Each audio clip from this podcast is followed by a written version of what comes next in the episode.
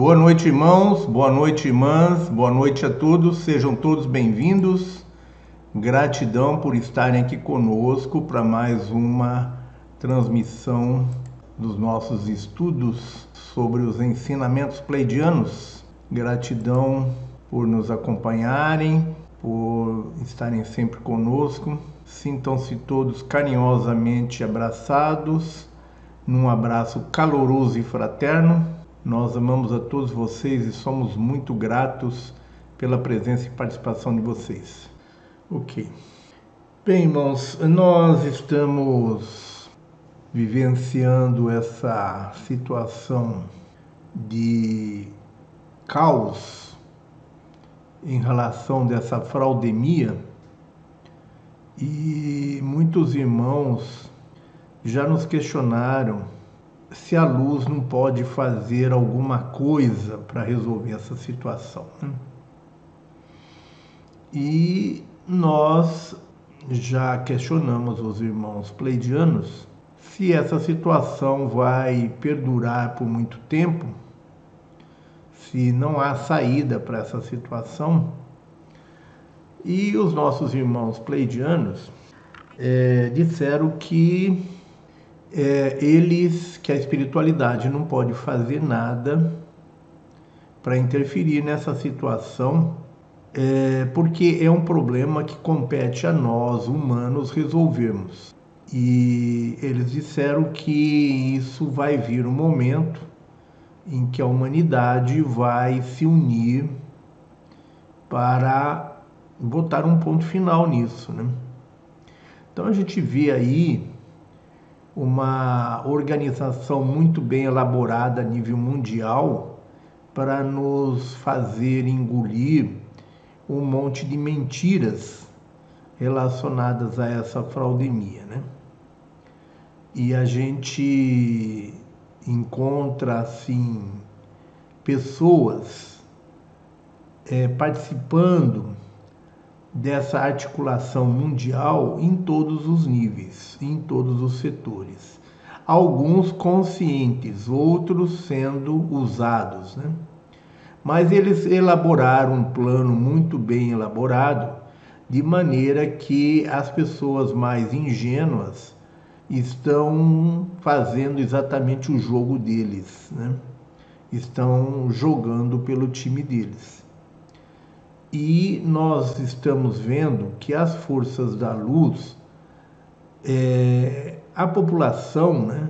não as forças da luz, mas a população que está ligada às forças da luz, está totalmente desarticulada. Então nós temos visto aí muitos cientistas muitos médicos estudiosos trazendo informações importantes sobre essa fraudemia e que a gente tem compartilhado aí com os nossos irmãos através de vídeos, através de publicações, mas é um movimento, é uma resistência que está se está se articulando, que está se manifestando, né?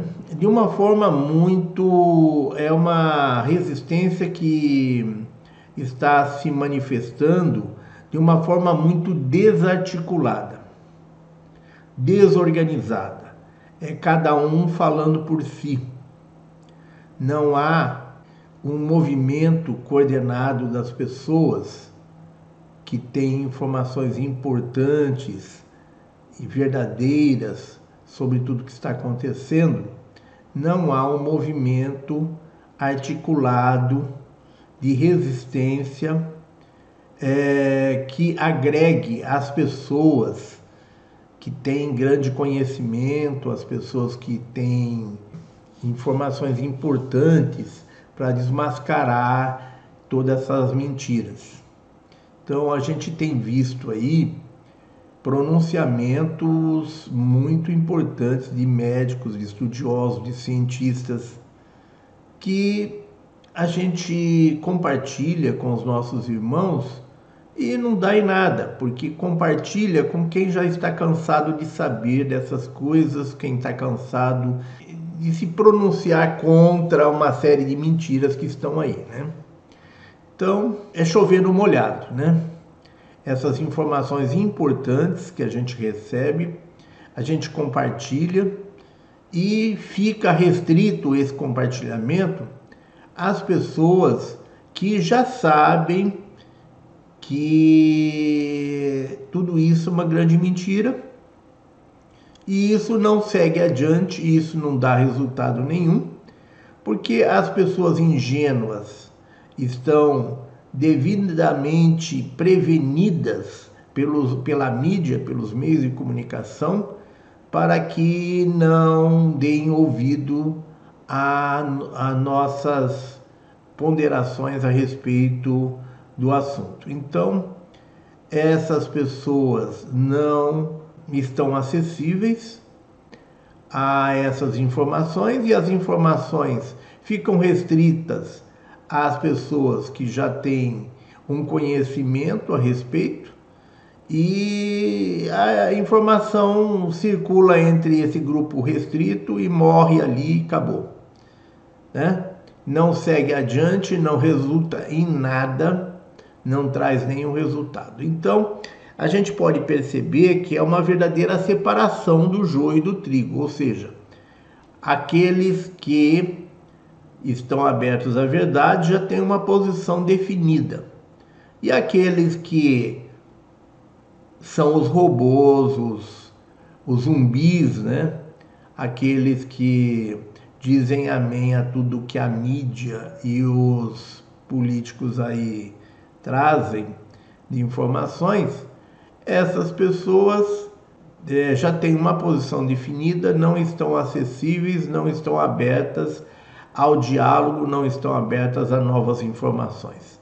Então, você percebe claramente que há uma polarização aí em torno de dois polos, né? É, já praticamente definido, que não se altera, né? Os que são da luz e os que são das trevas e ninguém vai mudar de lado, ninguém vai mudar de partido. Né? Então, o que tinha que acontecer em matéria de separação do joio e do trigo já está praticamente definido, né? Então as pessoas estão já, já cada um já tem a sua postura, a sua posição definida em relação a isso ninguém vai mudar de lado. Essa pandemia trouxe a possibilidade de um aumento de consciência das pessoas e de um novo despertar para muitas pessoas. Né?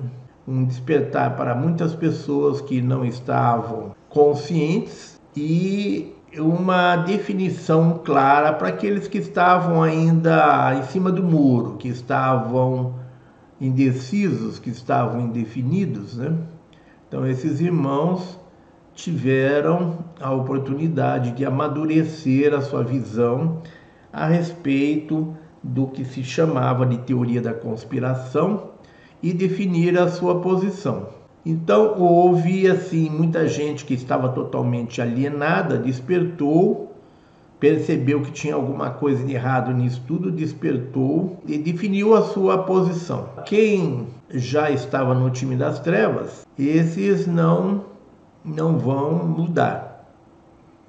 Então, o que houve foi só a definição dos alienados, daqueles que estavam em cima do muro, daqueles que não tinham é, ainda é, amadurecido dentro de si uma posição com relação a, ao assunto. Então, serviu para aumentar o número de pessoas conscientes graças a essas pessoas que não tinham uma posição definida ainda. Então, muitas dessas pessoas despertaram e passaram a formar, a aumentar o time de pessoas conscientes no planeta. Mas aqueles que não tinham, que são os adeptos da teoria do quanto pior melhor, né? Os agentes do caos, esses daí já têm uma posição definida de há muito tempo e não vão mudar. Esses daí são normalmente são pessoas muito extremistas, extremadas, não estão abertas ao despertar da consciência. Então, isso daí dificilmente alguém vai acordar, vai, vai despertar, porque já estão com posição bastante firmada em prol das forças da não-luz. Né? Alguns conscientemente, outros inconscientemente, alguns estão sendo usados, é, e mais, de uma maneira geral, todos têm uma posição já definida. Não vai haver alteração nessa posição. Então, essa essa fraudemia, ela foi importante porque fez com que aquelas pessoas que não levavam a sério aqueles que apontavam a verdade do sistema, é, essas pessoas tiveram oportunidade de acordar e de tomar uma, uma posição. Então, muitos acordaram, muitos passaram a fazer parte do time dos despertos. Né? E agora os outros que já tinham uma posição, é, muitos acabaram até é, radicalizando a sua posição devido às pressões sofridas pelas pessoas que estão a serviço da luz. Então, muitas pessoas que estavam assim em cima do muro, que tinham uma posição mais para o lado das trevas do que para o lado da luz, com a pressão recebida, acabaram exatamente fazendo o jogo das forças da não-luz e se virando contra as forças da luz. Então, não há muito o que mudar, o que fazer agora. O que podia ser feito foi feito foi importante porque muita gente despertou, muita gente que estava totalmente alienada de tudo percebeu que tinha alguma coisa acontecendo e acabou acordando. Então, nesse aspecto, foi positivo, foi importante essa fraudemia, mas agora isso já não sofre muita alteração, já há um uma posição estratificada por parte da maioria das pessoas com relação a esse assunto, com relação a esse tema. Então, nós não temos mais o porquê de nós ficarmos tentando convencer pessoas, tentando conscientizar pessoas, sabe? Alguns irmãos estão é, tendo conflitos familiares né? Porque a família toda tomou a vacina e a pessoa é a única que não tomou a vacina e está sofrendo muita pressão para tomar a vacina. E aí há um conflito, porque um defende uma posição, o outro defende a outra. Então isso trouxe assim muita desarmonia entre as pessoas, né? Então a gente sugere aos irmãos que de agora por diante é, se preocupem em ser uma ilha de luz em meio ao caos, sem querer converter o caos, sem querer doutrinar o caos. Se limitem a ser uma ilha de luz.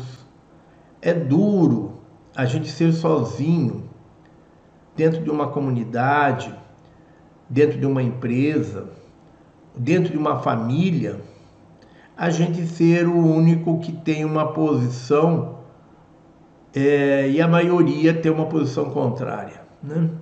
Então é difícil isso. A gente normalmente fica isolado e a gente não tem muito não tem muitas ferramentas, né, para convencer ou doutrinar as pessoas que estão à nossa volta.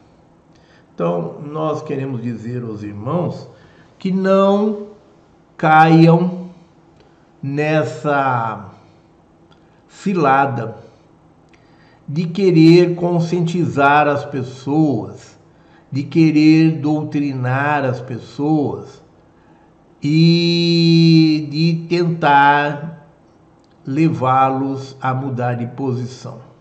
Não adianta porque já temos a maioria já tem a sua posição definida, estratificada, e isso não vai se alterar. Pelo contrário, só vai radicalizar, vai levar essas pessoas a radicalizarem as suas, as suas opiniões, as suas posições, e vai levar a um confronto, a um conflito e a uma desarmonia.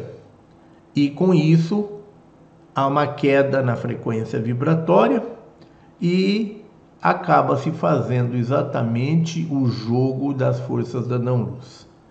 Então, nós vemos como única possibilidade de progresso aquilo que os irmãos pleidianos nos falaram quando nós questionamos ele. Eles, como estávamos dizendo há pouco, quando nós questionamos, eles disseram que só há uma forma de mudança disso tudo. E essa forma de mudança depende inteiramente e unicamente dos seres humanos. Eles disseram que nós deveríamos nos unir. Nós precisávamos ter um fator de agregação de todos aqueles que têm informações que tragam a verdade à tona. Essas pessoas estão dispersas em meio à multidão são voz isolada em meio à multidão, porque a maioria das pessoas está dominada pelo medo, pela manipulação do sistema, pelo, pela manipulação da mídia e não estão abertas.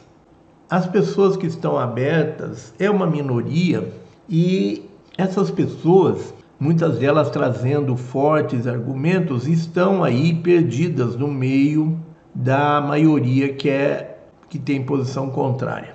Então, o que nós precisamos é fazer aquilo que os nossos irmãos pleidianos sugeriram como única saída, única alternativa para os trabalhadores da luz. É ter um fator de agregação e se unirem em torno desse fator de agregação. O que poderíamos ter como um fator de agregação? Poderíamos ter como fator de agregação um líder que surgisse e que conseguisse atrair todas as pessoas que têm a mesma posição. Quando tudo isso começou, nós acreditamos que o presidente do Brasil poderia assumir essa posição mas considerando os vários fatores que, de desequilíbrio que ocorre dentro do Brasil, nós chegamos à conclusão de que ele não poderia se expor mais do que ele já se expôs e assumir uma posição nesse sentido de agregação de todos os cientistas, médicos, estudiosos e todos aqueles que têm uma posição clara e definida a respeito dessa situação. Então, os nossos irmãos pleidianos disseram que iria surgir alguém que iria liderar um movimento de resistência que iria agregar todas as pessoas que têm alguma verdade a dizer a respeito disso. Então nós ficamos é, nos perguntando quem seria essa pessoa que poderia enfrentar o sistema, visto que ele parece um povo com mil tentáculos, é muito bem estruturado, muito bem organizado, é, a nível internacional, a nível mundial. Então nós ficamos nos perguntando quem poderia ser esse líder e como ele surgiria para encabeçar esse movimento de resistência e reunir todas as pessoas, os estudiosos, os cientistas, os médicos, etc., para que a gente pudesse é, se opor a todas essas arbitrariedades que estão sendo cometidas contra os seres humanos. Há um festival de arbitrariedades sendo cometidas e todo mundo quer mostrar para o seu chefe, todas as forças da não-luz querem mostrar para o seu chefe que estão alinhadas com ele e fazendo alguma maldade para com os seres humanos, né? Todos querem ganhar pontinhos dentro desse sistema satanista. Todos querem ganhar, querem puxar o saco do chefe e ganhar pontinhos para ver se conseguem ocupar uma posição de destaque dentro da hierarquia. Então, se metem a fazer injustiças, a cometer injustiças e fazer arbitrariedades contra a população. Então isso se tornou assim algo totalmente desregrado. A coisa todo mundo um quer ser mais maldoso do que o outro, cada um, cada governante, cada político quer fazer uma arbitrariedade maior que o outro. Então, nós percebemos que a situação mundial era bastante complexa e que é, dificilmente haveria alguém que se lançaria aí como líder para enfrentar uh, todas essas forças satânicas, né? E comandar uma resistência das forças da luz. Mas nessa semana que passou, nós recebemos aí dois vídeos que nós compartilhamos, duas publicações que nós compartilhamos aí com os grupos do Telegram e do WhatsApp, é, falando de um advogado, um advogado alemão que mora nos Estados Unidos e que trabalha na Alemanha, nos Estados Unidos, como advogado internacional, né, lutando aí contra as grandes corporações, né, venceu vários processos famosos aí contra grandes corporações, e ele resolveu encabeçar um movimento formado por aproximadamente mil advogados e 10 mil médicos para reativar o Tribunal Internacional de Nuremberg, na Alemanha, de crimes contra a humanidade. Esse tribunal, em sua primeira versão, foi o responsável pelo julgamento dos crimes contra a humanidade cometidos na Segunda Guerra Mundial.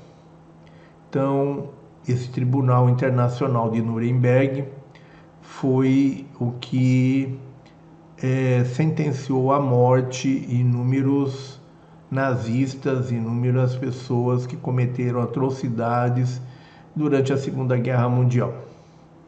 Então, esse médico alemão, ele resolveu reativar esse tribunal de Nuremberg para julgar como crimes contra a humanidade todas as pessoas que estão por trás dessa fraudemia, dessa pantomima, né? Nós distribuímos aí um, dois vídeos, né, duas, duas notícias, trazendo informações sobre esse médico que está aí comandando esse movimento e agregando pessoas que queiram participar. Então, quando nós vimos isso, imediatamente nós lembramos da nossa conversa com os nossos irmãos pleidianos, e em que eles falaram que quem poderia nos ajudar seríamos seriam apenas os próprios seres humanos que eles não poderiam fazer nada por nós porque eles não podem interferir aqui internamente, mas que haveria necessidade de se criar um movimento de resistência é, através de um líder que isto iria acontecer, eles disseram que isso iria acontecer, queria surgir um líder, um ser humano que iria liderar um movimento de resistência e seria instaurado aí um tribunal internacional para julgar os crimes de guerra cometidos por essas pessoas que estão por trás dessa fraudemia. Então eles disseram que iria acontecer isso e nós nós não temos dúvida em relação aos nossos irmãos pleidianos, mas nós ficamos curiosos para saber de onde surgiria esse movimento, quem seria o louco que iria encabeçar isso. E o louco já apareceu, né? O louco é esse advogado alemão que está aí reunindo, está reunindo provas, documentos e pessoas que possam participar desse movimento pela reativação do Tribunal Internacional de Nuremberg. Quando nós vimos isso, nós lembramos da nossa conversa com os irmãos pleidianos e pensamos, bem, o que faltava acontecer agora está acontecendo e nós precisamos agora usar o nosso poder de cocriação para dar força e poder para que esse grupo possa crescer e concretizar seu plano, reativar esse tribunal e levar a esse tribunal todos aqueles que de alguma forma participaram dessa fraudemia.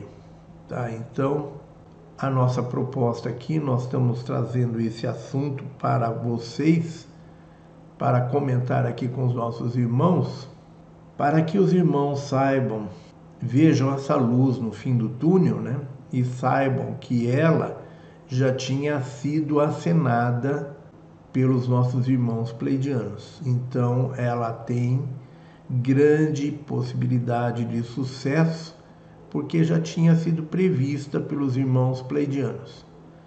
E nós temos que nos unir em torno desse projeto, formando um grupo de pessoas que vão dar o suporte energético para que isso aconteça. Então, nós queremos pedir aos nossos irmãos que trabalhem com a sua, o seu poder quântico no sentido de efetivarmos, se todo mundo fizer a sua parte, é, se nós trabalharmos de uma forma coordenada e cada um fizer a sua parte, usar o seu poder co-criador, nós conseguiremos dobrar o sistema e acabar com essa pantomima. Então, a nossa proposta aqui é que façamos em nossa meditação a visualização, a cocriação de que esse grupo está crescendo, que eles estão conseguindo reunir forças, provas, documentos, testemunhas para tomar providências judiciais no sentido de criminalizar todos aqueles que estão trabalhando para criar esse pânico, criar essa pantomima que está levando a humanidade ao caos e que está levando tantas pessoas à morte e que está levando tanto medo à maioria da população. Então, fica aqui a nossa proposta, o nosso convite, para que nós possamos nos unir e trabalhar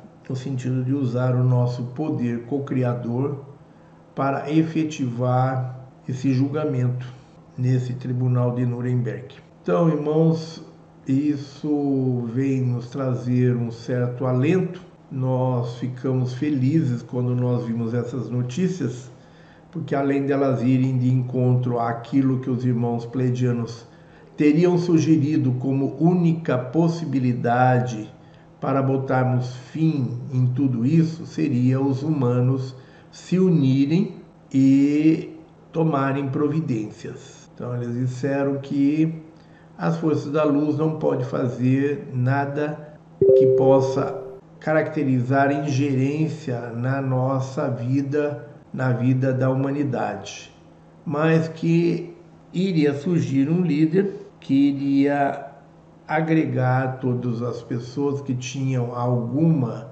informação importante a respeito para que pudessem então se unir e tomar as providências necessárias no sentido de organizar a resistência e levar isso aos tribunais, a um tribunal internacional que julgasse os crimes contra a humanidade. Então, a possibilidade levantada pelos irmãos pleidianos está se concretizando e a nossa proposta é essa, que nós possamos cerrar fileiras junto dessa equipe, desse, desse grupo de médicos e advogados internacionais, que a gente possa fazer a nossa parte, usando para isso o nosso poder co-criador. Eu acho que cada um de nós de alguma forma pode ajudar. É claro que a maioria não tem estrutura para fazer alguma coisa de efetivo em prol desse trabalho, né? Em prol dessa, luta aí. Mas acreditamos que, desde que haja boa vontade, desejo de união, todos de alguma forma serão úteis e contribuirão para que esse sistema seja quebrado, né? Então, o sistema está muito bem organizado, muito bem estruturado, eles estão muito bem no comando da situação, mas nós podemos reverter isso, nós podemos criar uma forma de luta, de resistência contra isso e agregar todas as pessoas que de alguma forma pode é, colaborar para destruirmos essa narrativa, né, as narrativas envolvendo essa fraudemia, né? Vamos apoiar, defender esse tribunal que pode de alguma forma contribuir para que nós possamos enfrentar esse movimento muito bem articulado contra os seres humanos. Então, isso é o que uma das coisas que nós gostaríamos de trazer aqui para os nossos irmãos e dizer aos nossos irmãos que a ativação do 24º par de cromossomos dos seres humanos, chamada aí pelo Cryon de camada pleidiana do nosso DNA, isso não vai acontecer de forma indiscriminada e nem vai acontecer de imediato. Ativação desse 24º par de cromossomos, ele depende de um amadurecimento da humanidade, depende de nós atingirmos uma certa frequência vibratória como civilização. Então, nós precisamos atingir um nível de frequência vibratória para que essa camada pleidiana seja ativada. E como ela vai ser ativada? Ela vai ser ativada através do nosso corpo emocional. Ela está ligada ao chakra do plexo solar, ao chakra das emoções e essa camada de DNA está ligada às nossas emoções, está ligada ao nosso chakra é, do plexo solar, que é o chakra do, das nossas emoções.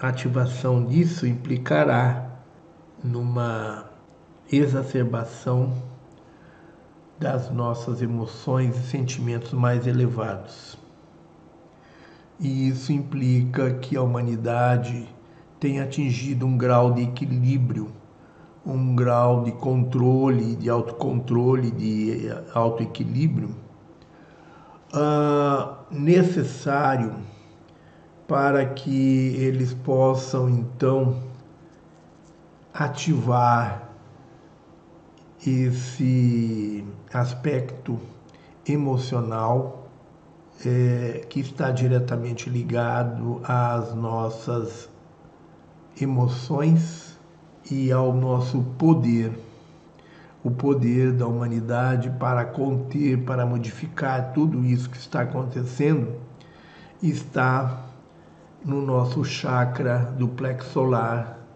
está ligado a esse chakra e tem a ver com as nossas é, fitas de DNA.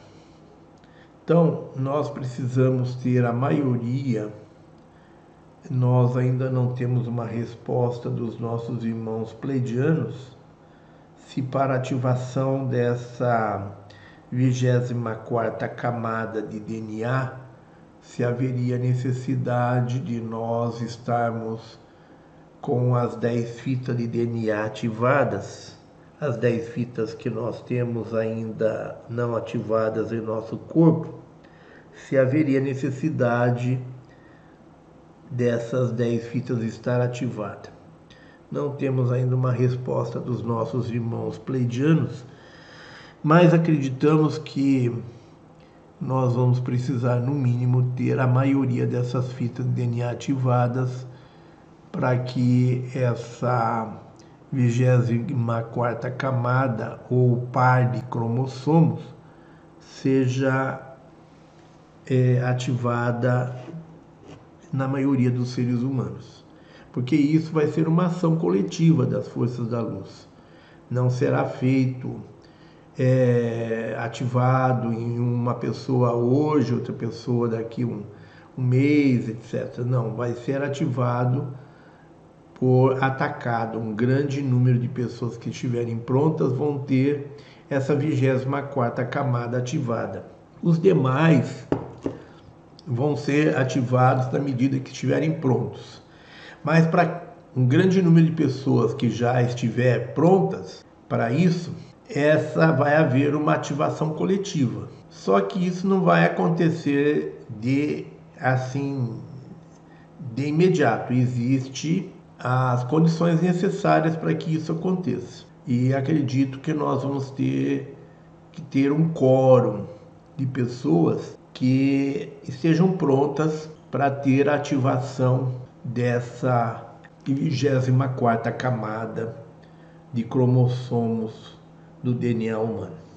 Os nossos irmãos pleidianos disseram que isso será ativado de uma forma coletiva, em grupo, quando nós estivermos prontos. E nós acreditamos que nós vamos precisar ter uma, é, um grupo mínimo, né? Para que isso aconteça. Nós queremos dizer aos nossos irmãos que dentro desse processo de ativação da nossa camada de, de cromossomo pleidiano, é muito importante a questão das nossas emoções e sentimentos. É, esses seres que estão manipulando e controlando a humanidade, eles são seres frios, seres que não têm emoções e não têm sentimentos, porque eles não têm espiritualidade, porque eles foram desligados da fonte pelo Criador. E eles trabalham no sentido de impedir o nosso progresso espiritual através das emoções e dos sentimentos. Eles tentam impedir que nós possamos, através das emoções e dos sentimentos, elevar a nossa frequência vibratória. Então, eles, sem querer, mostram para nós o mapa da mina. Na medida que eles trabalham para tentar impedir a nossa ativação das nossas fitas de DNA e da, dessa camada pleidiana do DNA, eles, na medida que eles tentam impedir, eles mostram exatamente qual é o mapa da mina, qual é o, o nosso poder para ativação disso. E o poder nosso está na nossa, nas nossas emoções e sentimentos mais elevados. Então queremos que os irmãos entendam que o segredo está aí, que cada um precisa aprender a trabalhar no sentido de neutralizar as emoções e sentimentos negativos e substituí-los por emoções e sentimentos mais elevados. Então nós temos que elevar o nosso nível de sensibilidade para que nós possamos aumentar a nossa espiritualidade e aumentar a nossa capacidade de contribuir com o despertar da humanidade e o despertar do planeta Terra. Tudo está interligado, tudo obedece um conjunto harmonioso. Então é preciso que nós passemos a trabalhar dentro desse conjunto harmonioso com muita união, determinação, confiança e tendo como base a nossa compaixão e o nosso amor incondicional para com todos os seres. Nós temos assim uma, uma tradição, né? nós fomos condicionados programados para sempre achar que as nossas emoções são perigosas, que as nossas emoções podem nos levar ao hospício, que as nossas emoções devem estar sempre sob o controle da razão. Então, sempre foi dito para nós, desde crianças, que as emoções devem sempre estar subordinadas à razão. Então nós tivemos sempre o cuidado de termos uma postura bastante controlada, uma postura bastante racional, com receio do que poderia nos trazer as nossas emoções. E hoje nós estamos aprendendo que é justamente o contrário que as nossas emoções é uma porta aberta para que nós possamos desenvolver a nossa sensibilidade espiritual. Então, nós convidamos a todos os nossos irmãos para que trabalhem no sentido de desenvolver a sua capacidade emocional como um caminho para a nossa evolução e ascensão. Queremos que os nossos irmãos passem a trabalhar as suas emoções sem medo, sem insegurança. Passem a conhecer as suas emoções, a conhecer e trabalhar as suas emoções, seu corpo emocional sem medo, porque é aí que está o caminho para nossa evolução, para nossa ascensão. Tem alguém que nos pede que a gente comente aqui é, vídeos que estão aí na internet, no YouTube, falando de denúncias que estão sendo feitas aí contra esse pessoal que está defendendo o Nezara e o Gesara, né? Então tem aí um grupo, um grupo de pessoas aí que são defensores ferrenhos do Nezara e Gesara, que nada mais é do que um dos itens da Agenda 2030 da ONU. Né? Então a gente já falou sobre isso várias vezes, a gente já alertou que essas pessoas estão defendendo um item da agenda da nova ordem mundial, um item da agenda da não-luz, e essas pessoas não dão muita importância, essas pessoas estão muito apegadas à ideia de receber aí um benefício financeiro mensalmente, né? Então são irmãos que estão em dificuldades financeiras e que acreditam que vão receber logo esse benefício, essa espécie de Bolsa Família, né? E que isso vai ajudá-los a resolver seus problemas financeiros. Então, muitos irmãos vivem em função dessa história de Nezara e Gesara, que nós já falamos aqui várias vezes, que é uma grande ilusão de que isso não é uma coisa positiva e que as pessoas devem é, evitar esse tipo de coisa, não viver em função disso. Mas muita gente já nos criticou aí pelo fato de nós estarmos apontando que essa história de Nezara e Gesara é uma cilada, é uma forma de aprisionamento das pessoas, é um instrumento da não-luz de dominação e manipulação das pessoas. Então a gente já alertou sobre isso, de que isso dificilmente vai sair, e se sair, é, vai ser extremamente prejudicial à humanidade, porque ninguém dá uma coisa de graça ninguém vai te dar aí uma bolsa mensal troca de nada, né? Você vai ter que contribuir de alguma forma para receber isso daí. Então nós não estamos contra o desejo de alguém de receber algum tipo de ajuda financeira.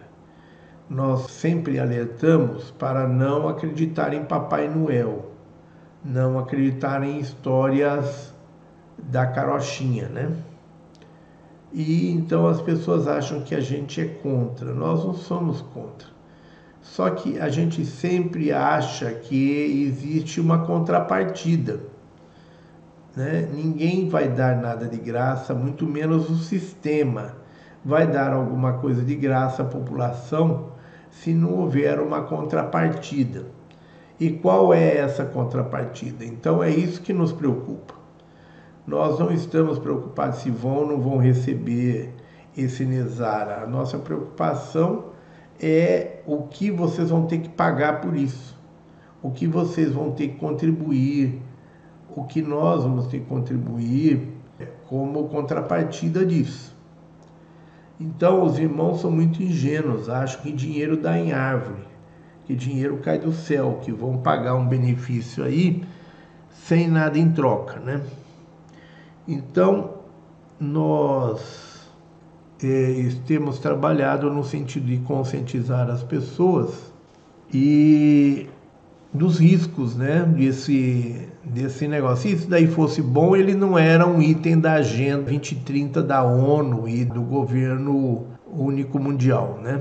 se isso fosse bom, fosse positivo, não seria um item na agenda deles. Então tem alguma coisa de errado, já começa por aí. Tem alguma coisa de errado. E aí, essa semana nós vimos aí vários vídeos no YouTube é, fazendo denúncias contra as pessoas que estão encabeçando esse movimento de Gesara e Nezara. Nós não assistimos os vídeos não sabemos nada a respeito, mas nos vídeos estão sendo feitas denúncias contra as pessoas que estão por trás dessa ilusão do Nezar e Gesara. Nós não tivemos ainda o tempo para assistir o vídeo para saber detalhes do que está acontecendo, mas estão promovendo acusações contra esses irmãos que acreditam em história da carochinha ou que estão pelo menos vendendo essa ideia, né, pregando isso. Então vocês pesquisem aí no YouTube sobre esses esses vídeos aí que estão fazendo denúncias a respeito e assim que possível nós vamos assistir também para saber o que está acontecendo, o que há por trás disso. Não sei o que há contra nem o que há a favor. Só estou aqui comentando que alguma coisa parece que aconteceu aí que estão fazendo vídeos com denúncias contra essas pessoas que estão fazendo live sobre esse assunto. Alguma, algum escândalo aí está estourando aí que mostra a verdade que está por trás dessas ideias de Nesara e Gesara e etc. Então, irmãos, nunca vamos ser dono da verdade, mas a gente tem bastante cuidado em relação a essas histórias e sugerimos aos irmãos que tenham discernimento, que usem do discernimento para evitar de se envolverem em coisas extremamente negativas. Queremos dizer aos irmãos que onde há fumaça, há fogo, né? E parece que essas denúncias estão relacionadas a pessoas que estão por trás desse movimento Nesara e Gesara no Brasil. Não sei exatamente o que, que é. Bem, vamos então à nossa harmonização de hoje. Vamos nos colocando confortavelmente instalados em nossos assentos, de preferência com os pés descalços. Vamos nos desligando de todos os problemas do nosso dia a dia, nos desconectando de tudo que está acontecendo à nossa volta. Vamos nos concentrando e nos focando totalmente em nossos estudos de hoje. Vamos elevando o nosso pensamento ao nosso Pai, Mãe, Criador primordial, elevando a nossa frequência vibratória. Vamos agora iniciar um exercício de respiração profunda, trabalhando as nossas emoções junto com a respiração. Vamos respirando através do plexo solar e do diafragma. Vamos enchendo totalmente os nossos pulmões de ar através de longos suspiros emocionados e liberando todo o ar do pulmão lentamente, liberando junto com o ar todas as nossas emoções, principalmente as emoções bloqueadas e reprimidas. Vamos manter essa respiração profunda pelo maior tempo possível, deixando que todas as emoções e sentimentos mais elevados, como o amor incondicional, a gratidão, o perdão, a alegria, a compaixão e a esperança, tomem conta de nosso ser. Vamos nos soltando e nos sentindo livres, leves e soltos. Vamos relaxando e deixando que a paz, a tranquilidade e a leveza tomem conta de nosso ser. Vamos relaxando, relaxando, relaxando, relaxando, relaxando. Vamos relaxando e elevando o nosso pensamento ao nosso Pai, Mãe, Criador primordial transmitindo a Ele todo o nosso amor, todo o nosso carinho e toda a nossa gratidão pela oportunidade que nos está sendo dada de estarmos aqui encarnados neste lindo e maravilhoso planeta, neste momento emocionante de grandes mudanças planetárias, trabalhando pela luz, servindo à luz, evoluindo e contribuindo para a evolução da humanidade e do planeta Terra. Vamos manifestando ao nosso Pai, Mãe, Criador primordial, toda a nossa gratidão por tudo que somos e por tudo que nos tem sido dado, e vamos transmitindo a Ele o nosso pedido.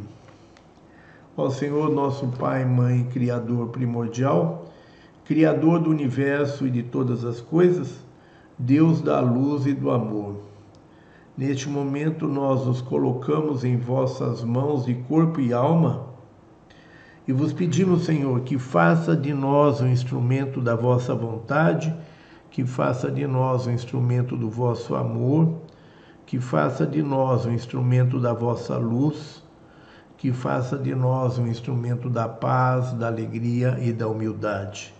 E que a divina essência do cósmico se infunda em nosso ser e nos purifique de todas as impurezas do corpo, da mente e do espírito para que nós possamos penetrar em nosso templo interior, em nosso templo celestial do grande coração e ali permanecer em comunhão, em unicidade, com pureza, amor, harmonia, alegria, dignidade e plena consciência.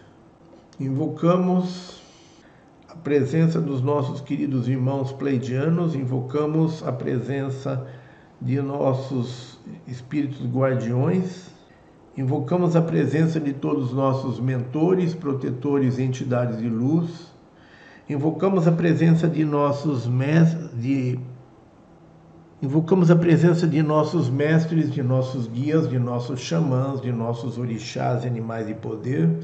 Invocamos a presença de todos os nossos amparadores, de todos os nossos irmãos estelares.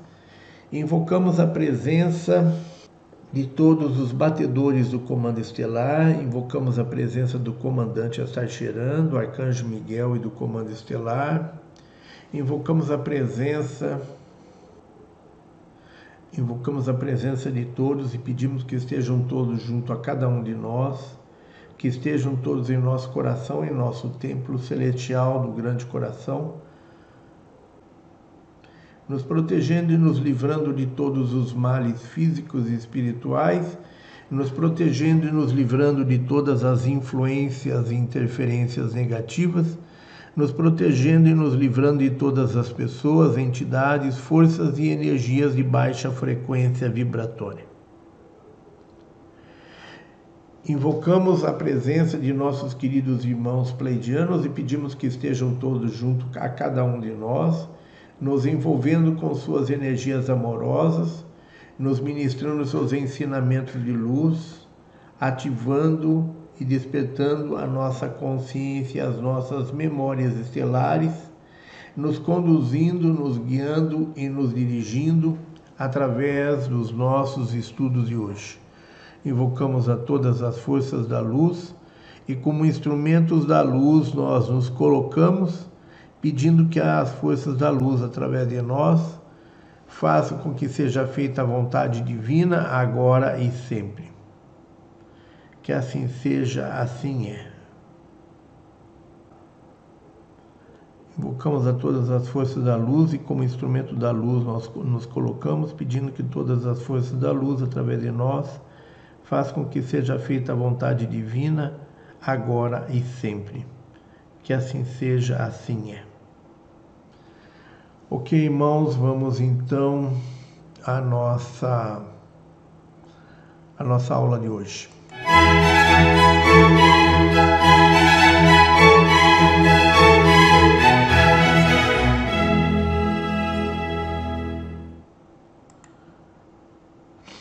Irmãos, os nossos estudos de hoje ser, serão é, sobre o capítulo 7, né? o Império da Mente. Então, o capítulo 7 do livro Família da Luz é, começa começa na página 138. Capítulo 7, o Império da Mente, página 138 do livro Família da Luz que nós distribuímos aí hoje. Ontem nós tínhamos distribuído uma cópia do livro Família da Luz mas o capítulo 7 estava com muitos problemas, com muitos erros. Nós tínhamos feito uma revisão muito rápida e não estava boa a revisão.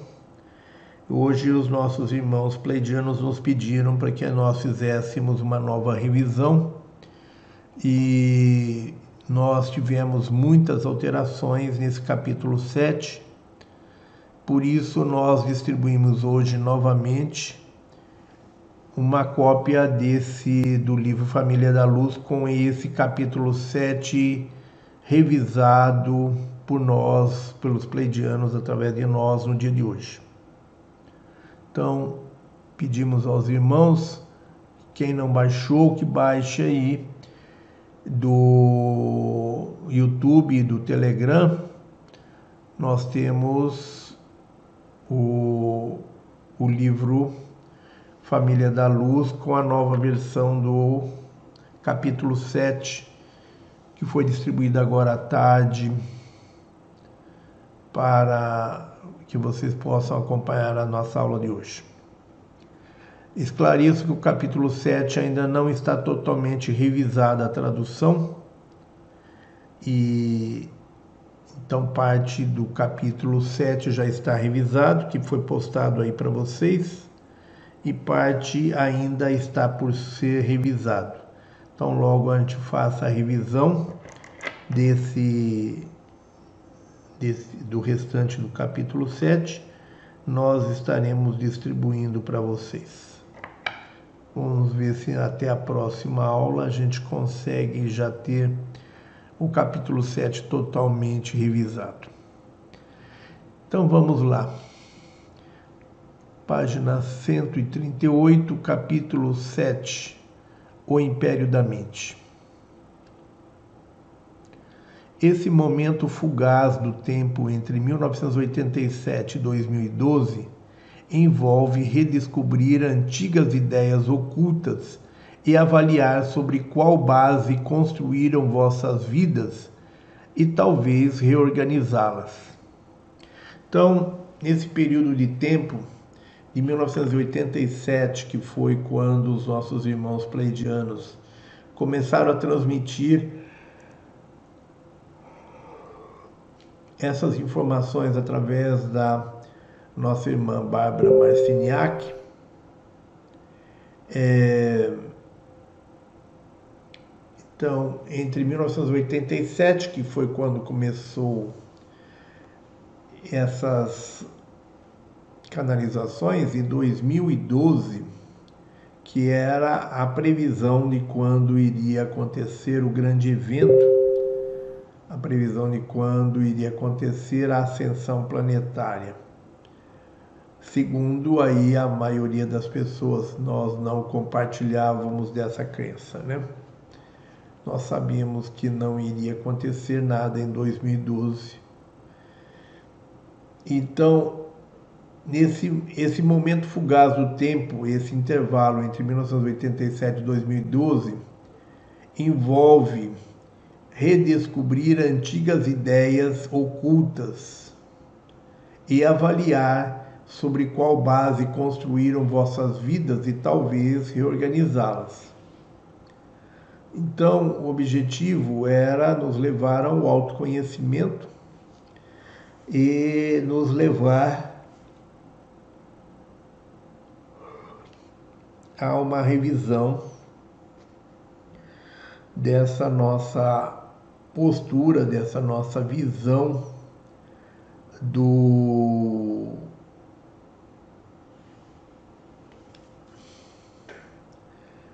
é, da nossa da nossa vida, né? A, a, reavaliar a nossa vida com base nessa nova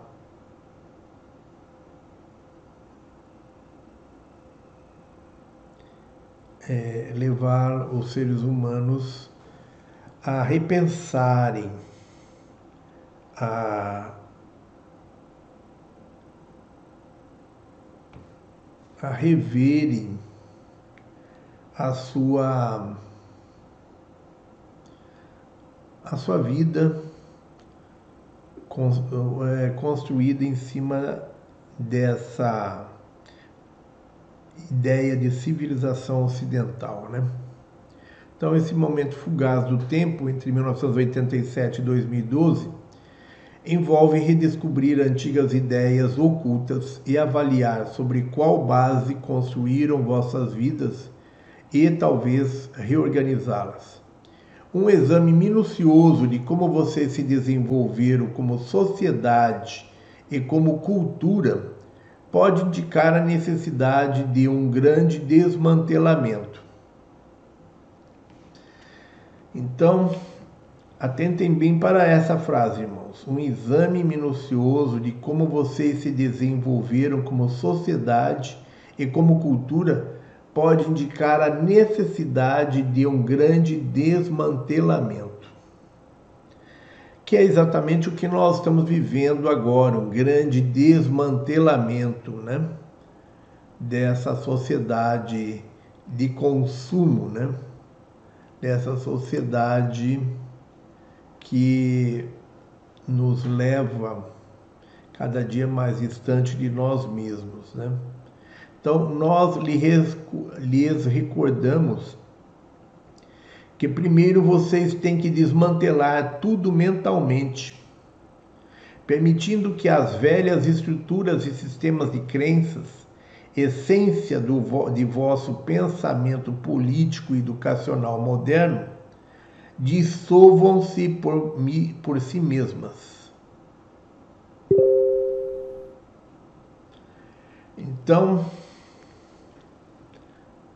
nós lhes recordamos que primeiro vocês têm que desmantelar tudo mentalmente, permitindo que as velhas estruturas e sistemas de crenças essência do vosso pensamento político e educacional moderno, dissolvam-se por si mesmas. Não há lugar para culpa ou raiva. Percebam que estão em meio a uma mudança de percepção. Se atuarem desta maneira, as novas energias se harmonizarão com vosso ser biológico.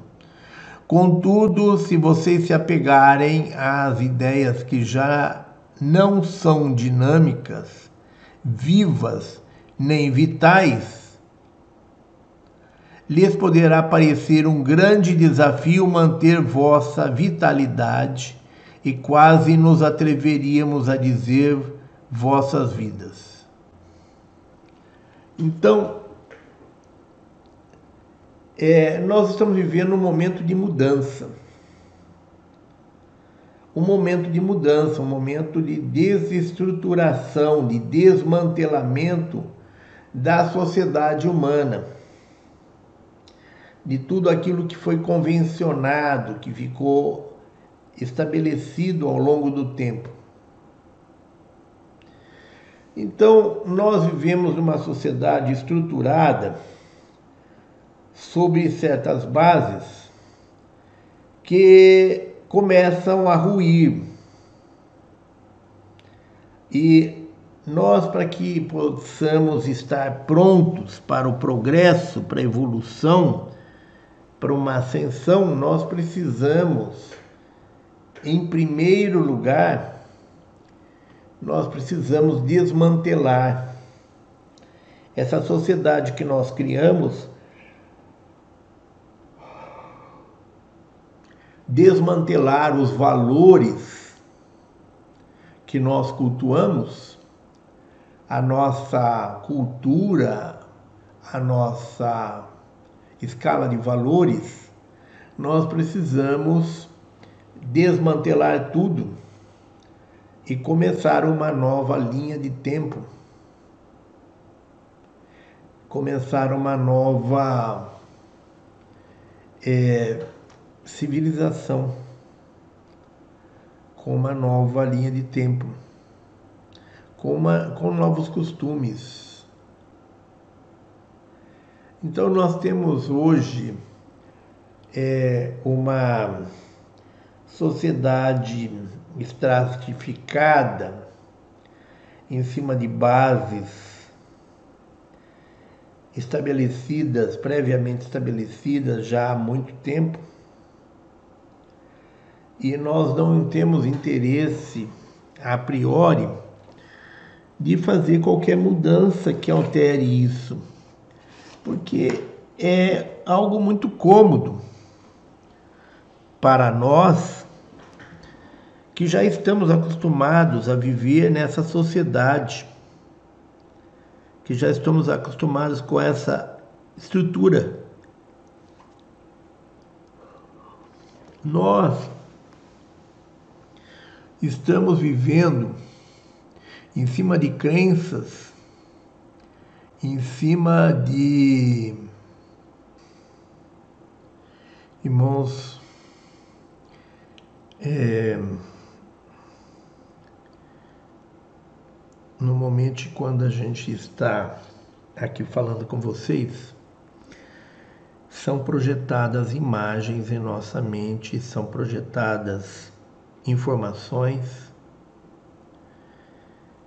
E então, às vezes, a gente para para avaliar isso, as informações que estão chegando, as imagens, que muitas vezes não têm uma relação com o que estamos fazendo e normalmente não tem lógica, não tem relação com qualquer outra coisa, qualquer outra atividade nossa.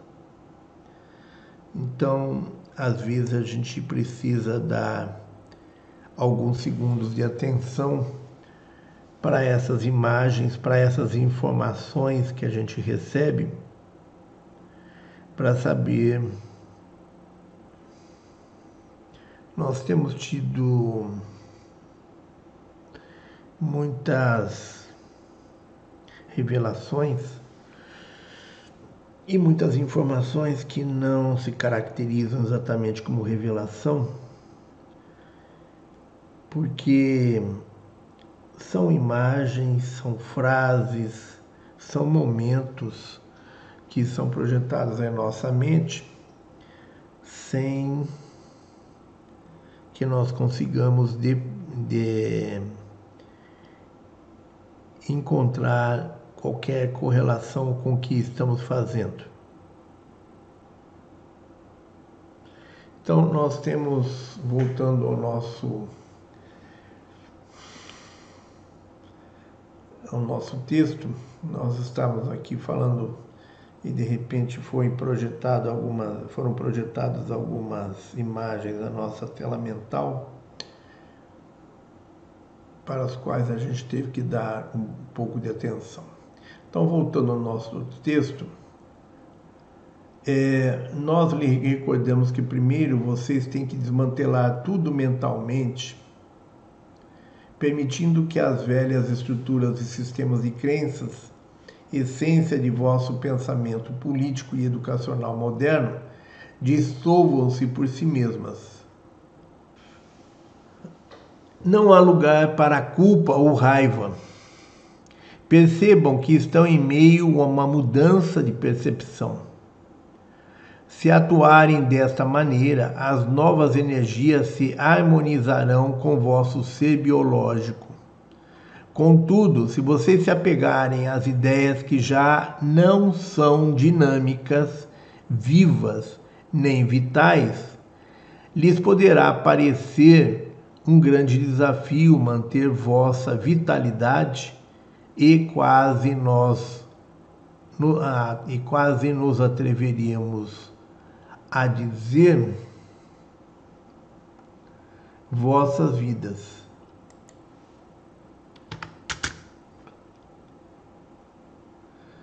Então, se atuarem desta maneira, as novas energias se harmonizarão com o vosso ser biológico. E aí está tudo bem. Contudo, se vocês se apegarem às ideias que já não são dinâmicas, vivas nem vitais, lhes poderá parecer um grande desafio manter vossa vitalidade e quase nos atreveríamos a dizer vossas vidas. Desafio manter vossa vitalidade, quase nos atreveríamos a dizer vossas vidas. Então, irmãos, não há por que nós assumimos uma postura radical em relação a essa com relação a essa estrutura da nossa sociedade que precisa ser desestruturada para que possa para que possamos ter outras bases para essa nossa sociedade. Muitos irmãos acreditam que com essa pantomima, é, nós, quando ela passar, nós voltaremos às condições antigas. Muitos irmãos já nos perguntaram o que, que nós achávamos se vamos voltar à nossa antiga civilização quando for é, quando terminar todas essas essas precauções aí em relação, em relação a essa pantomima. Então, nós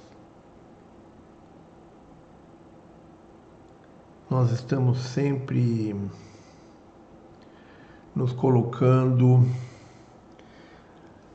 é, numa posição muito criticada pelos nossos irmãos que nos questionam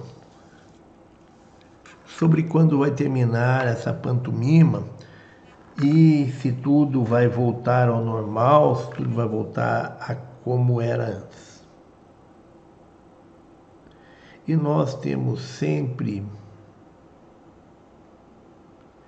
nós temos sempre manifestado que a intenção das forças da não-luz é prolongar isso por muito tempo. Prolongar todo esse processo que estamos enfrentando como algo que não está é, então muitos irmãos nos questionam quando que tudo isso vai terminar e quando nós vamos voltar à normalidade. E nós temos alertado os irmãos que infelizmente, nós caminhamos para uma mudança significativa na sociedade e que as mudanças que estão acontecendo é, não irão trazer quando essa pantomima terminar, não terão, não trarão de volta os seres humanos àquela mesma base de é, social e cultural que nós tínhamos antes do grande evento, antes dessa, dessa pantomima acontecer. Né? Então, muitos irmãos ficam frustrados conosco quando esperam que a gente diga que isso vai terminar em tal data, que isso logo vai terminar. Muitos irmãos têm essa expectativa e esperam que nós possamos confirmá-la. É, de que logo tudo vai acabar e que tudo vai voltar ao normal. Então a gente sempre lamenta profundamente e, e diz que, infelizmente,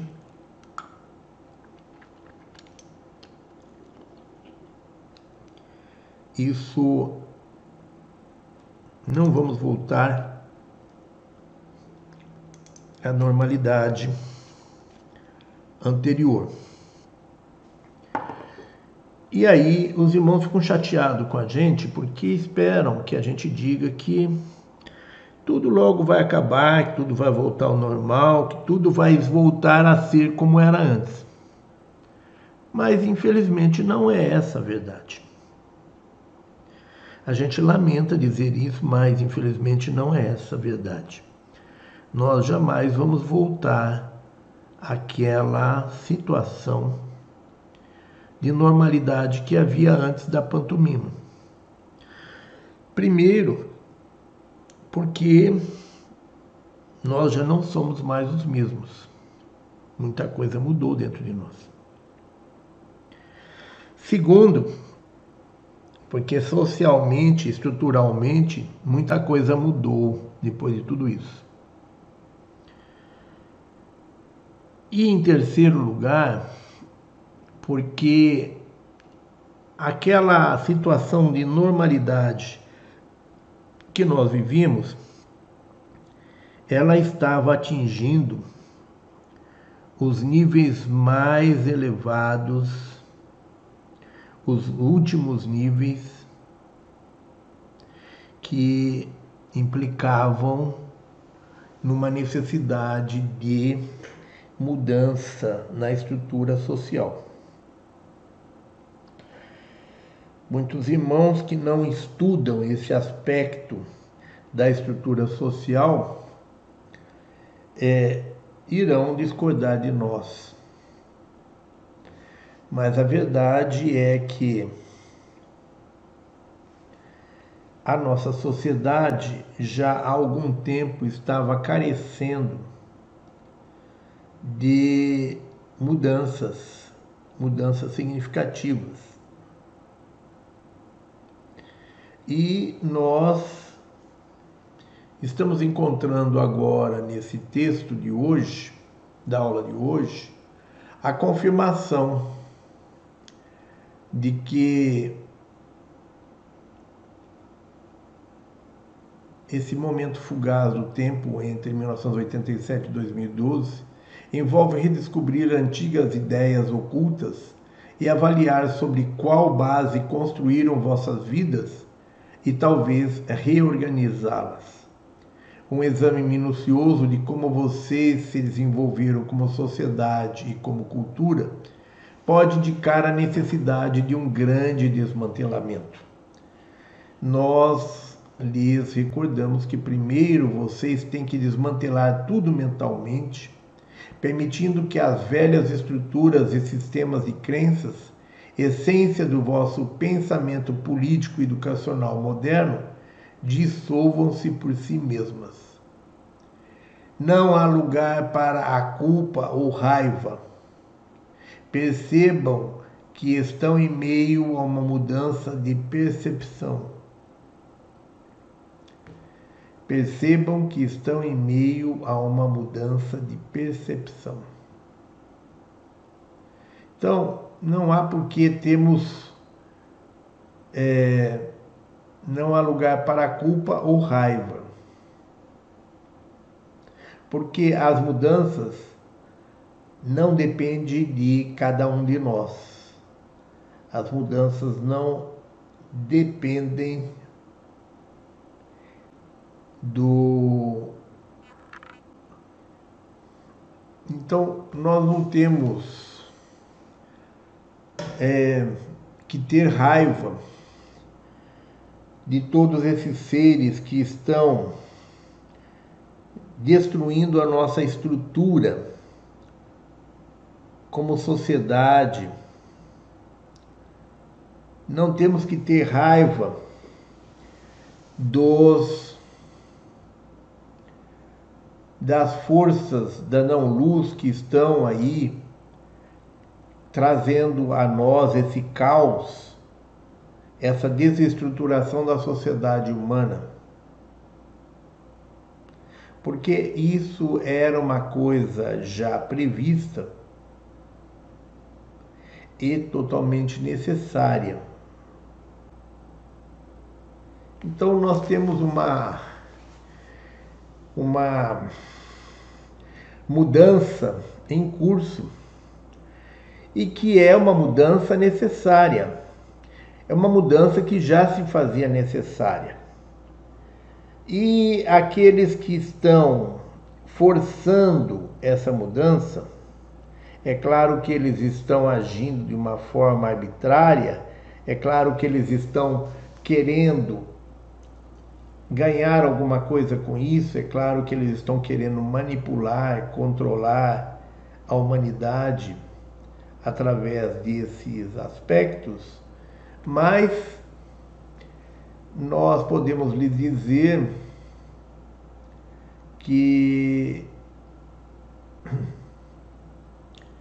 nós precisamos lhe dizer que as forças das trevas é, por mais que eles queiram estar é, no controle da situação, eles acabam por agir como instrumentos de uma força oculta que rege o universo e que está atuando sobre nós neste momento.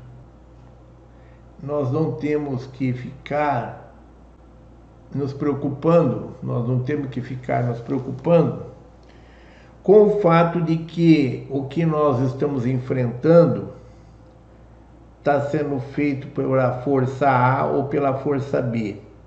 Não temos que ficar nos preocupando em que a força A tenha vitória sobre a força B ou vice-versa.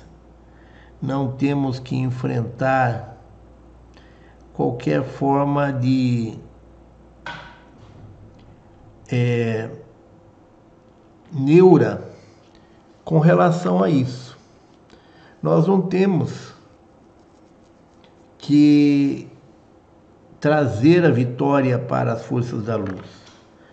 Essa vitória para as forças da luz, ela vai acontecer naturalmente.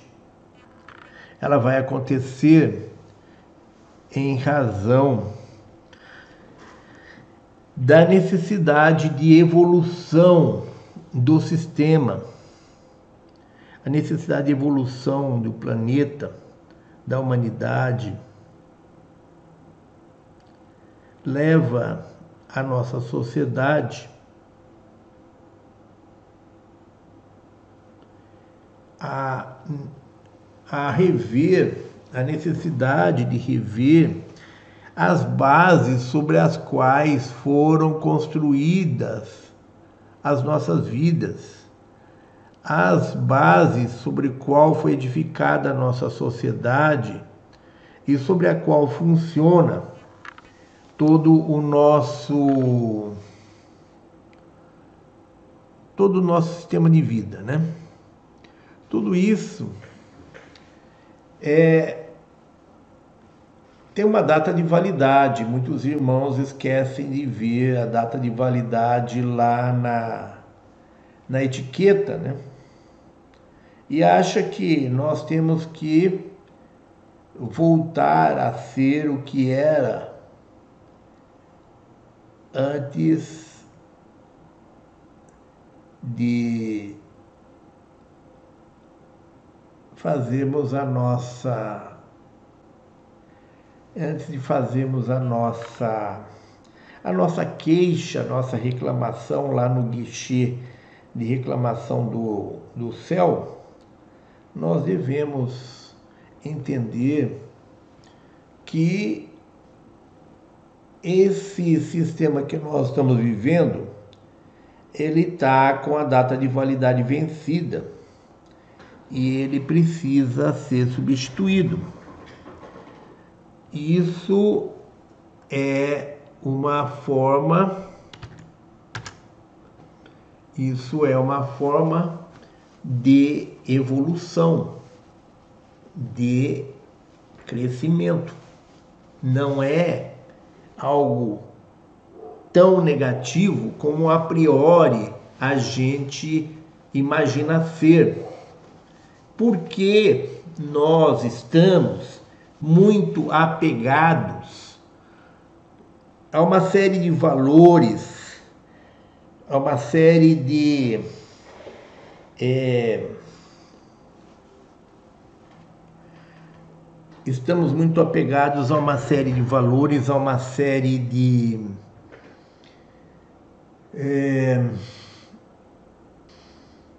uma série de coisas que para nós é muito importante, coisas que o sistema elegeu como de grande importância para nós. Então, nós vivemos em função de uma escala de valores dentro da nossa sociedade é, que nos foi imposta, que nos foi é, apresentada e imposta a nós pelo sistema e que nós aderimos. E nós temos trabalhado em função de perpetuar essa escala de valores, de perpetuar essas situações como se elas tivessem que ser eternas como se elas estivessem é, determinadas pela verdade é, do universo. Nós não temos que estar apegados a certas regras, a certos valores que a sociedade nos impõe, nos apresenta. Muitos irmãos estão tão apegados a essa escala de valores que não conseguiriam sobreviver a uma mudança. Esses irmãos, infelizmente, vão ter que se suicidar porque porque nosso sistema vai ter que mudar. Então, ou esses irmãos se adaptam, ou então dão um fim na sua vida. Não estamos estimulando ninguém a fazer essa loucura de tirar sua própria vida. Mas nós estamos querendo dizer que há irmãos que dão tanto valor para isso, aos costumes,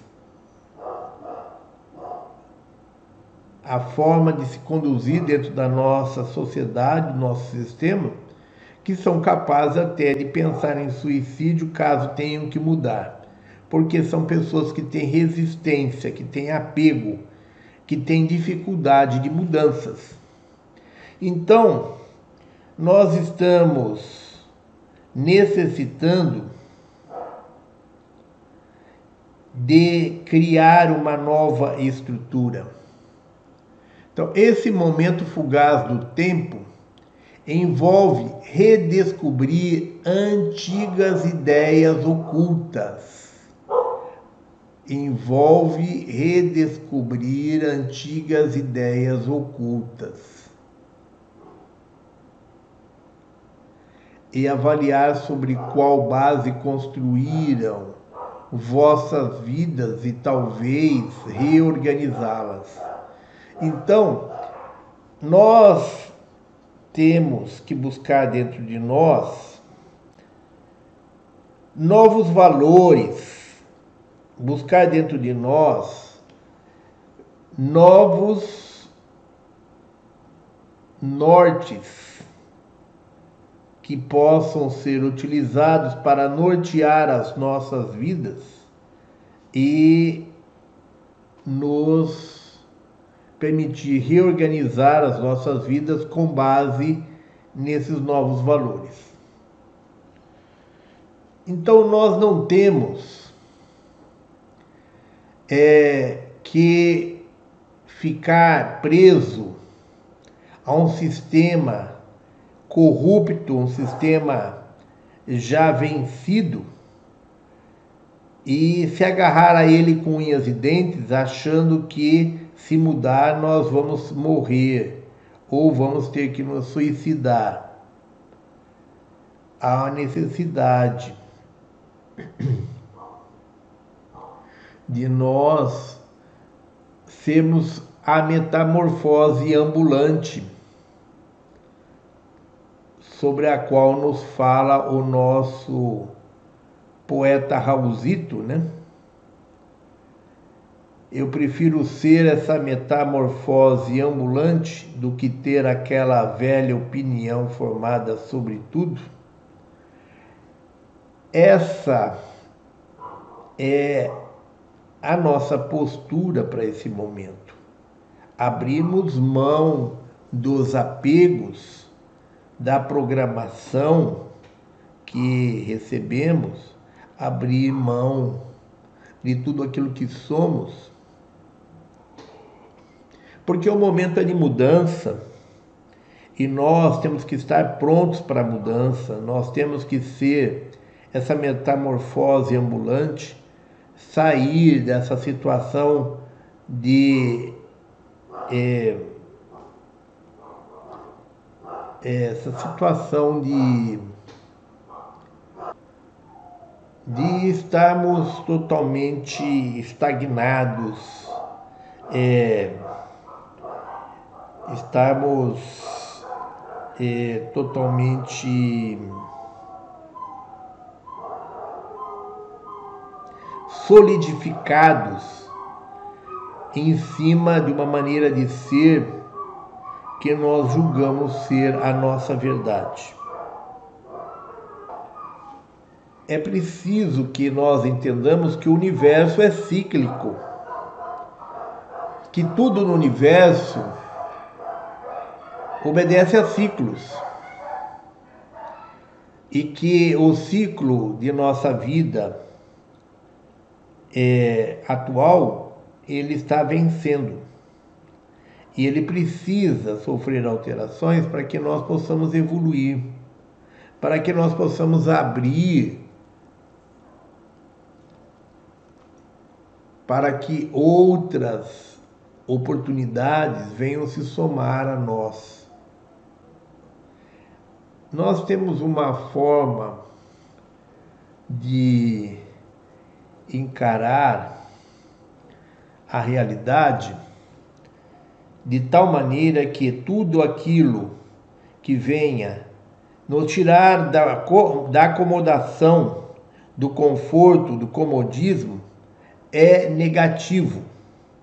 A priori, nós já definimos como negativo tudo aquilo que venha trazer qualquer alteração na nossa visão, na nossa conformação com o todo, com o reino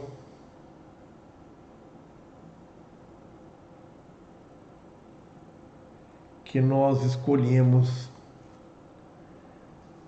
é, vivenciar até aqui.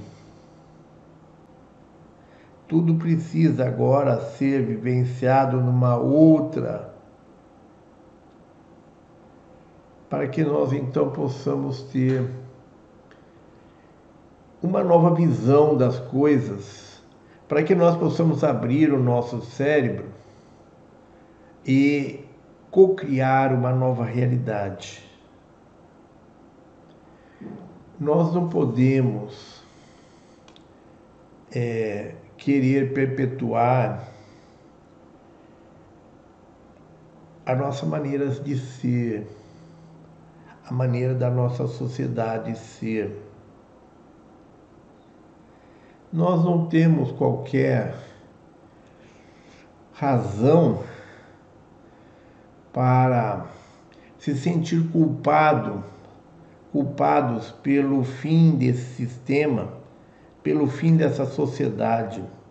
Nem devemos ter raiva, querer é, processar, querer punir, querer culpar, quem quer que seja, pelas mudanças que foram encontradas. Nós temos sempre que estar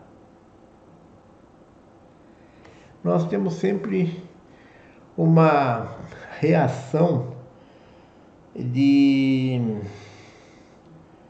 uma reação reativa, né? uma, uma forma de ser reativos quando alguém quer mudar alguma coisa que está estratificado, solidificado para nós como nossa verdade.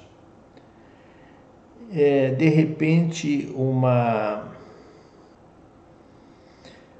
é, nós temos sempre que fazer uma, uma lamentação, colocar a culpa em alguém, ou nos sentimos culpados, sem entender que as coisas acontecem a nível de universo porque precisam acontecer. Nós temos sempre que ficar atentos é,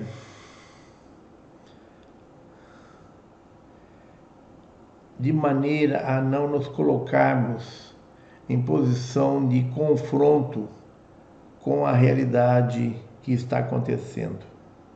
Nunca assumir uma postura. Nós temos uma uma forma de é, ser de muita insegurança.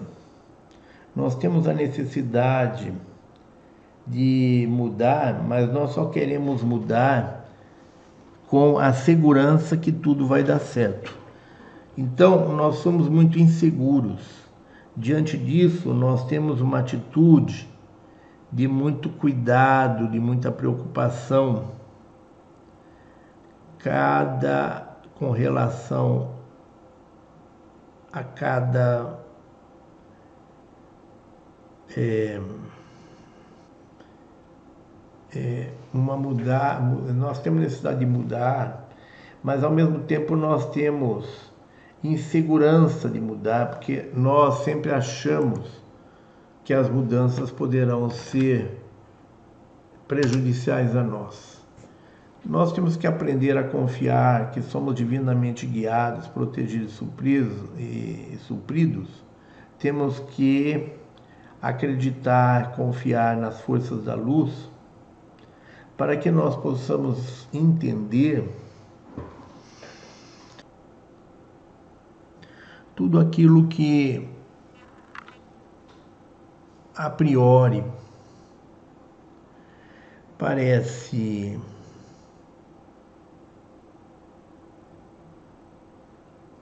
algo, é, na verdade, conhecendo, vocês vão perceber que há uma razão de ser naquilo e que esse método está totalmente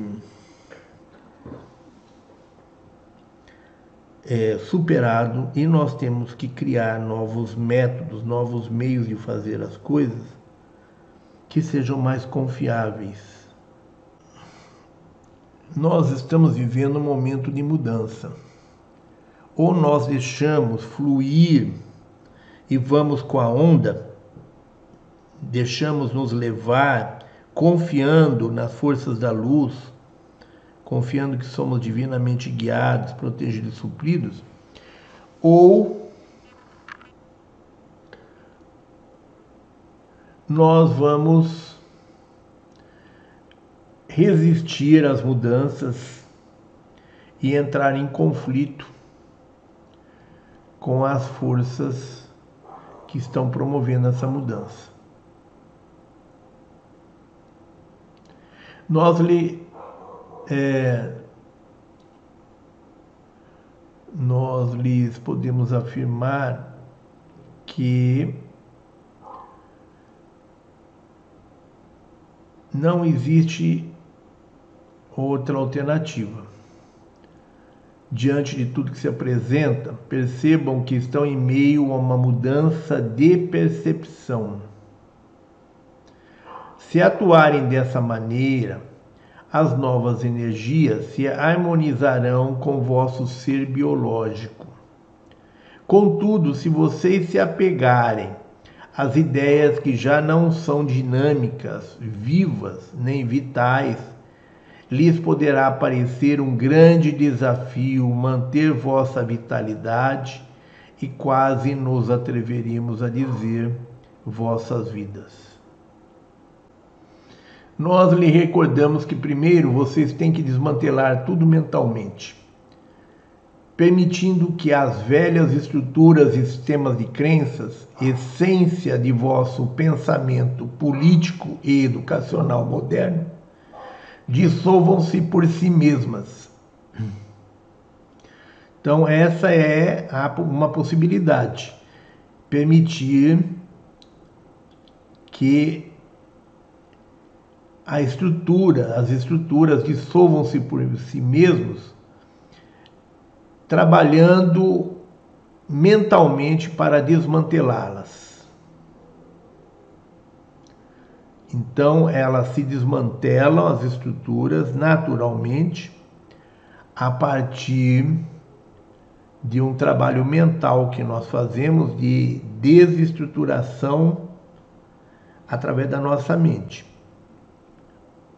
desmantelamos tudo mentalmente. Então, essa é uma possibilidade. Não há lugar para culpa ou raiva de quem quer que seja. não temos que culpar ninguém, não temos que eh, assumir a culpa nem culpar ninguém, não temos que ter raiva de ninguém por nos conduzirem a uma situação de mudança forçada. Porque tudo está conspirando contra a situação atual. Tudo conspira para que haja uma mudança. O universo conspira para que haja uma mudança. E nós não podemos querer ser o contraponto disso, querer sozinhos enfrentar essa mudança a nível do universo. Então, é, nós temos que desmantelar essa programação, esse condicionamento que está em nossa mente e que nos conduz através desse processo de mudança a resistir a essas mudanças. Nós precisamos promover mudanças no sentido de que essa programação que nós temos, essa maneira de ver a nossa sociedade, a estrutura da nossa sociedade, que ela precisa ser vista de uma outra maneira. Nós precisamos desestruturar mentalmente essa sociedade para que uma nova sociedade possa surgir como uma forma é, nós precisamos entender que a mudança é algo que vem de cima e que nós temos que deixar acontecer, porque resistir a essa mudança não será bom não será bom para cada um de nós. Não será nada legal a gente resistir a essas mudanças. Então percebam que estão em meio a mudança de percepção. Se atuarem desta maneira, as novas energias se harmonizarão com o vosso ser biológico, vosso ser biológico, e não com a sua maneira de pensar. Se nós procurarmos deixar que as coisas fluam e deixar que tudo se desmantele naturalmente, sem colocar resistência mental, pelo contrário, colaborando mentalmente para a desestruturação de tudo à nossa volta, se atuarem dessa maneira, as novas energias se harmonizarão com o vosso ser biológico. Contudo, se vocês se apegarem às ideias que já não são dinâmicas, vivas nem vitais, lhes poderá parecer um grande desafio manter vossa vitalidade. E quase nos atreveríamos a dizer vossas vidas. Contudo, se vocês se apegarem às ideias que já não são dinâmicas, vivas nem vitais, lhes poderá parecer um grande desafio manter vossa vitalidade e quase nos atreveríamos a dizer vossas vidas. Então, diante desse processo de mudança, em que a nossa sociedade está passando por um processo de desmantelamento, ou nós trabalhamos no sentido de promover as mudanças dentro de nós e na nossa sociedade, de maneira a nos adaptarmos a essas mudanças. E deixar que elas fluam, que elas aconteçam, nós poderemos, se nós deixarmos fluir, se nós não nos apegarmos, nós não resistirmos, nós poderemos é, acompanhar o sistema e criar condições para que as mudanças sejam suaves, sem maiores conflitos, que as mudanças sejam mais significativas, mas é, agindo dessa forma, nós permitiremos que as novas energias é, se harmonizem com o nosso ser biológico. Contudo, se vocês se apegarem às ideias que já não são dinâmicas, vivas e nem vitais, lhes poderá parecer um grande desafio manter vossa vitalidade e quase nos atreveríamos a dizer vossas vidas.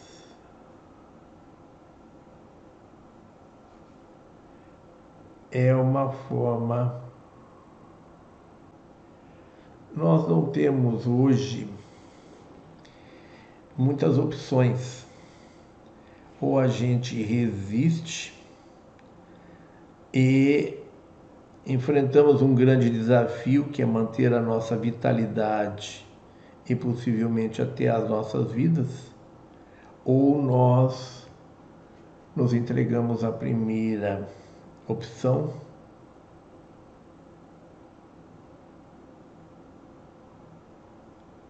ou então nós vamos ter muitas dificuldades para conseguir nos manter na humanidade da terceira dimensão. Então, as mudanças de energia tem um propósito. Como já dissemos, tudo tem uma frequência. E algumas frequências são compatíveis com o vosso ser, outras não. Então, as mudanças de energia não são uma simples mudança, elas têm uma razão de ser. Tudo tem uma frequência e algumas frequências são compatíveis com o vosso ser, outras não. Contudo, quanto mais vocês expandirem vossa consciência e mantiverem a frequência do amor, mais capazes serão de transmutar as frequências incompatíveis em energias inócuas e inofensivas.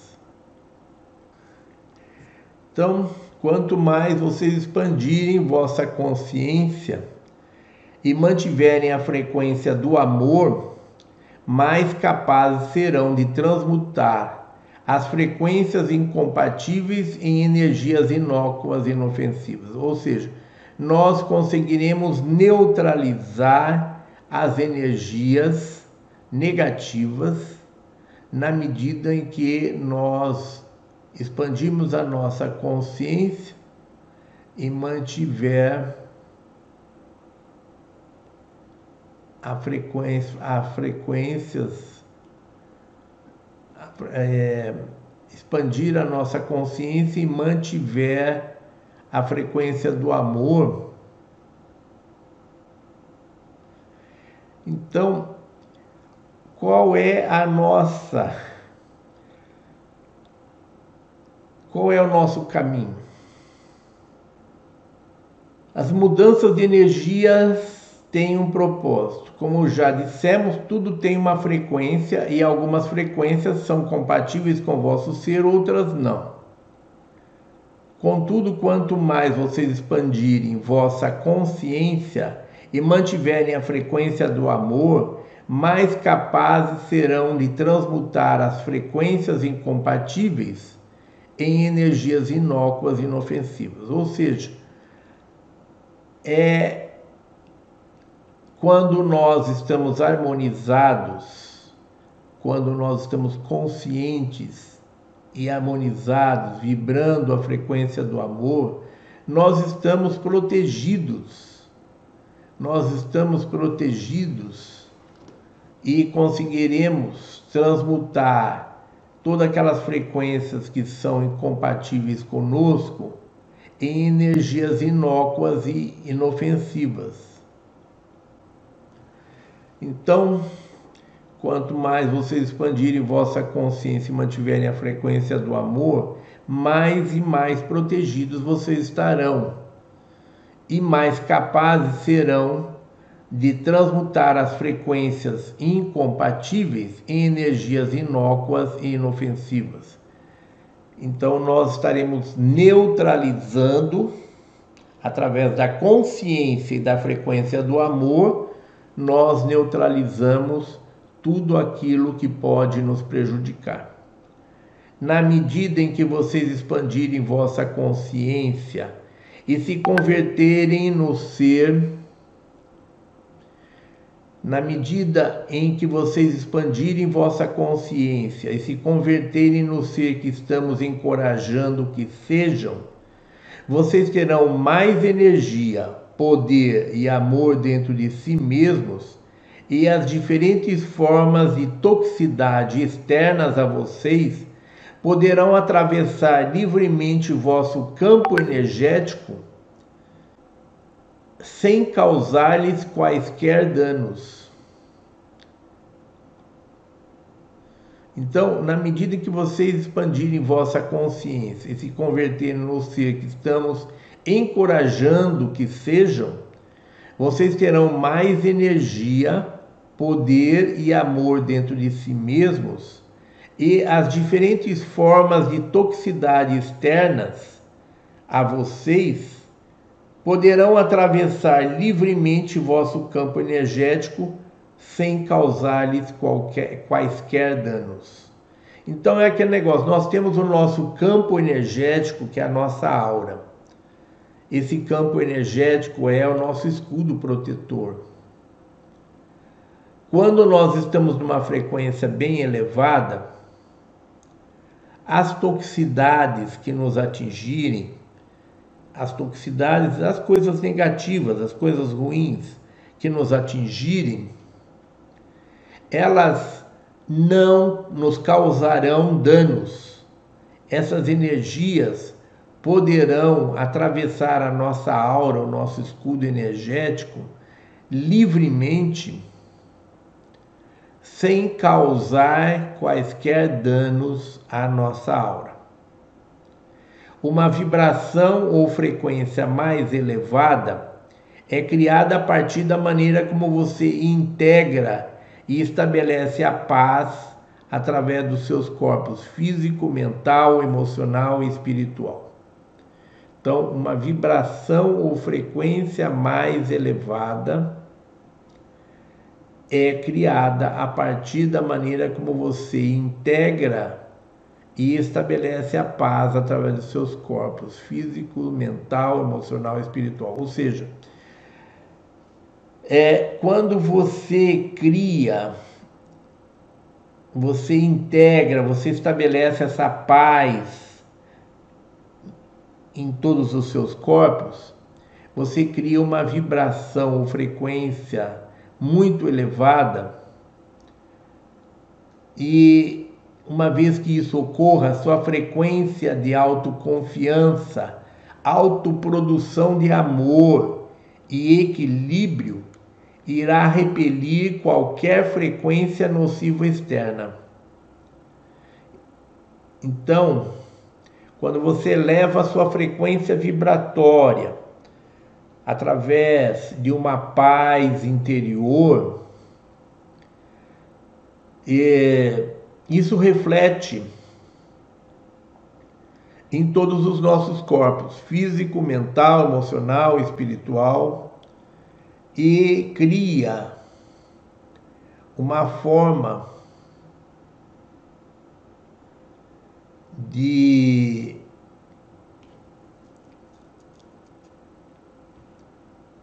autoconfiança, autoprodução de amor e equilíbrio.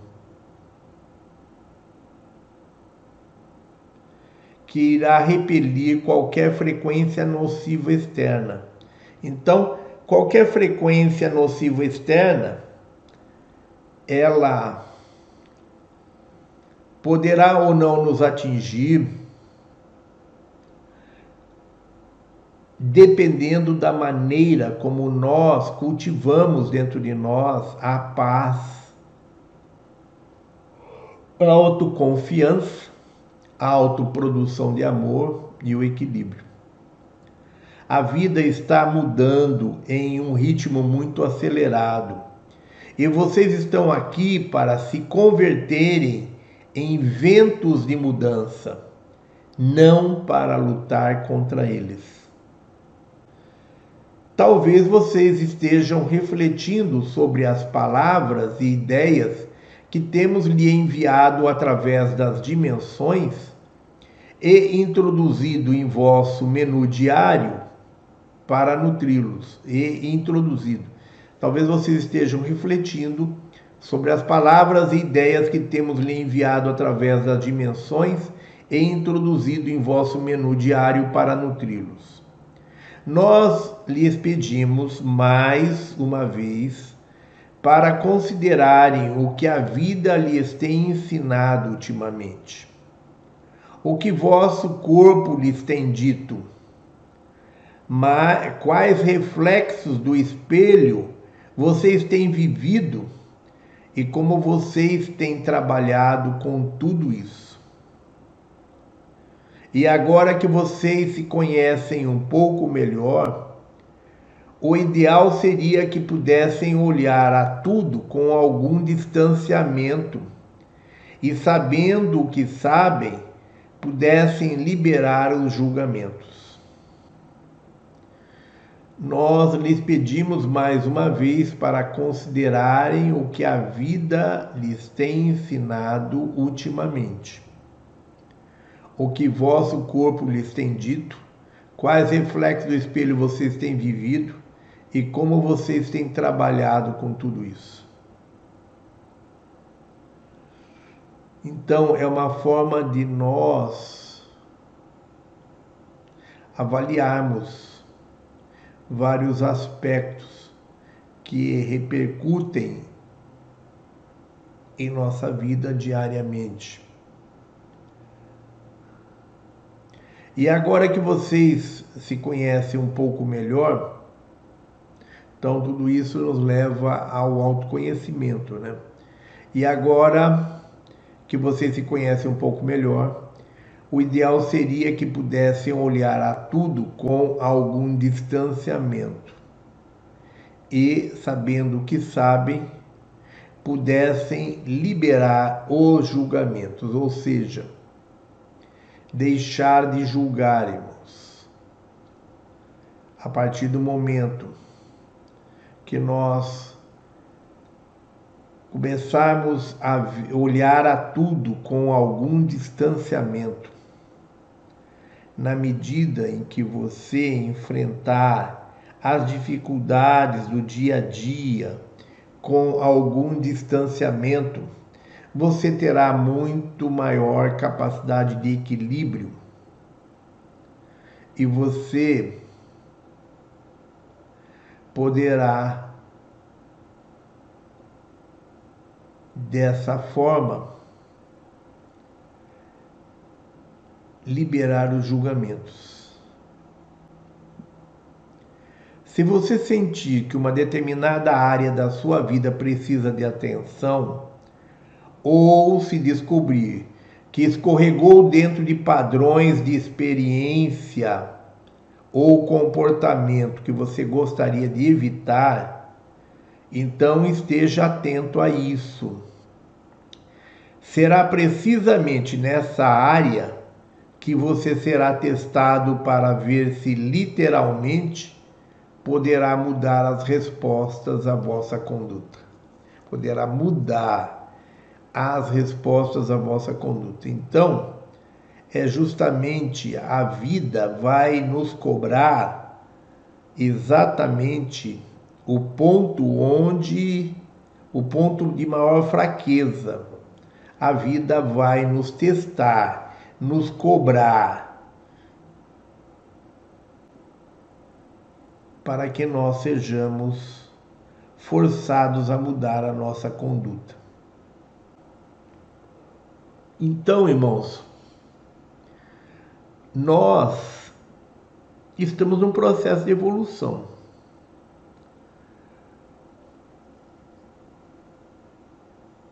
Nós precisamos nos desenvolver por inteiros, de uma maneira harmônica, de uma maneira integral. Se existe alguma área em nossa vida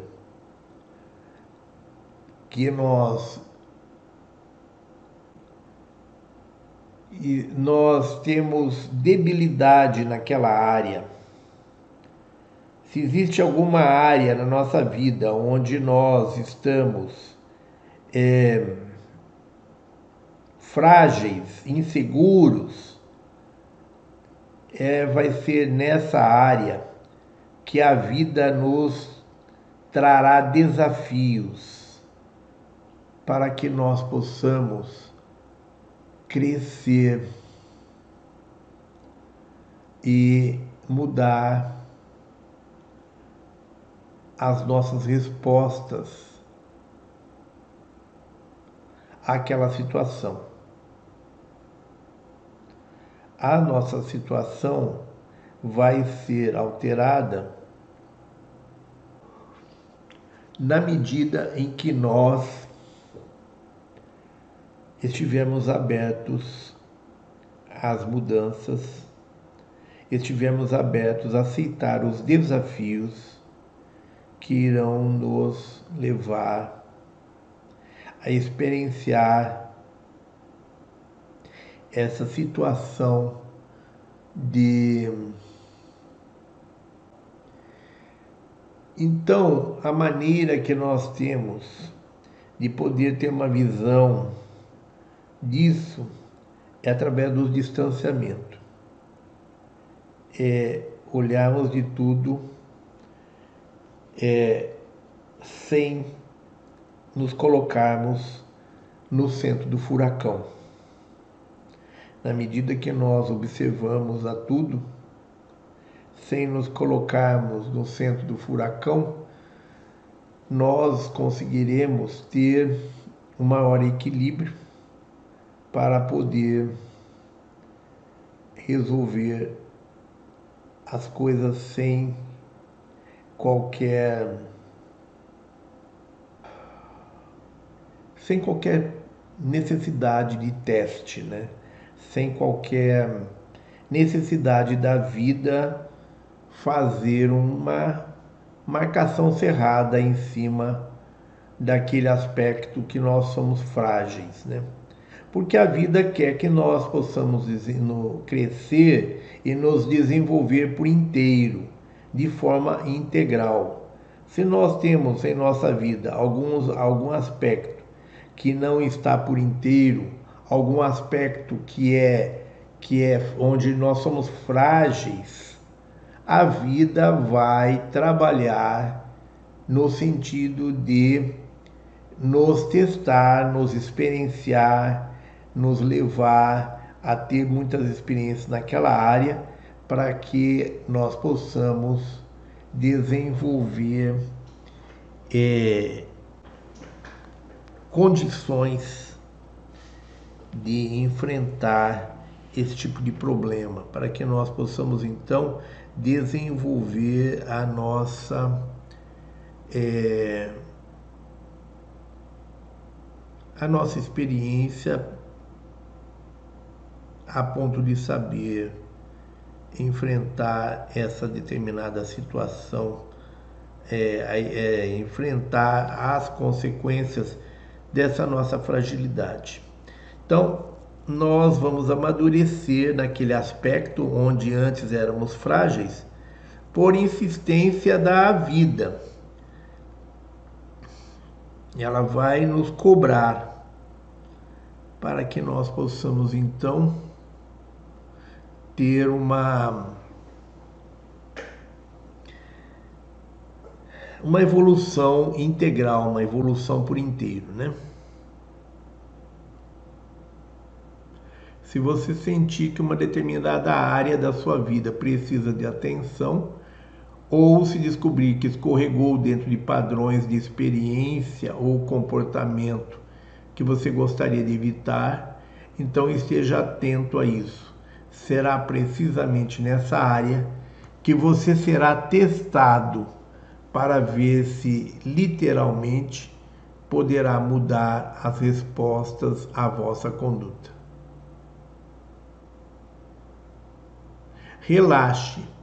Não há aprovação ou reprovação nesses testes.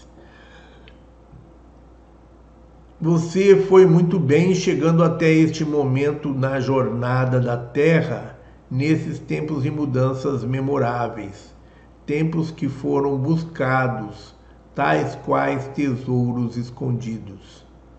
Exploradores e mergulhadores no seu planeta viajam pelos continentes e oceanos, seguindo velhos mapas e estudando antigas lendas, buscando por tesouros enterrados e artefatos valiosos, livros antigos ou cidades perdidas todos têm estado em busca de alguma coisa.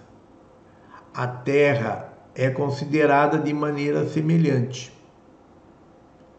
Neste momento específico, ela é uma joia, um tesouro escondido no livro da existência, e não meramente uma terra qualquer em todos os tempos prováveis. As joias do templo são muito cobiçadas, uma vez que contém algo que tem um valor único.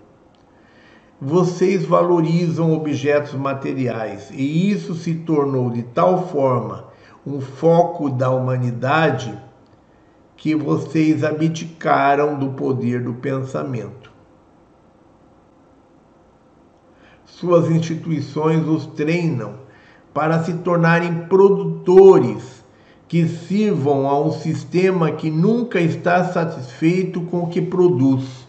Um sistema baseado em produzir mais e mais, tirando mais e mais da natureza e desperdiçando cada vez mais. Como resultado de terem cedido sua autoridade a outros e de acreditarem no que lhes foi dito, ao invés de pensarem por si mesmos, vocês estão se expandindo exageradamente no mundo físico, focados demais em confortos materiais e, ao que parece, destruindo o vosso entorno ou meio ambiente.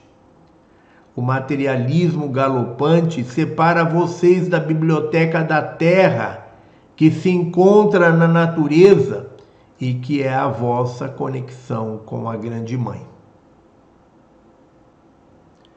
Relaxe, não há aprovação ou reprovação nesses testes. Então, o objetivo dos testes a que nós somos submetidos, principalmente naqueles aspectos em que somos mais frágeis, não é as, os testes, as provações, não tem por objetivo é, colher uma aprovação ou reprovação.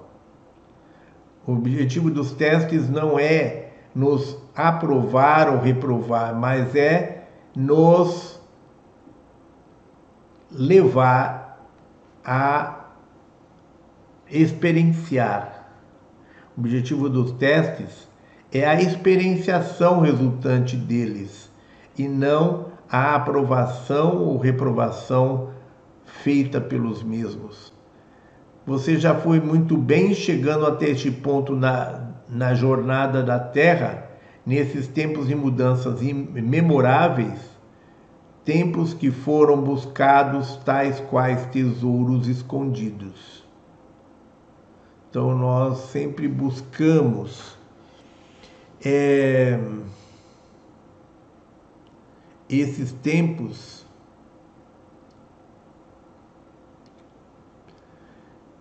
de jornada na Terra é, como mudanças memoráveis. Sempre ansiamos que esse momento chegasse de promover essas mudanças.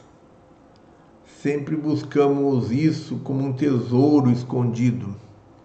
Exploradores e mergulhadores no seu planeta viajam pelos continentes e oceanos, seguindo velhos mapas e estudando antigas lendas, buscando por tesouros enterrados e artefatos valiosos, livros antigos ou sociedades ou cidades perdidas.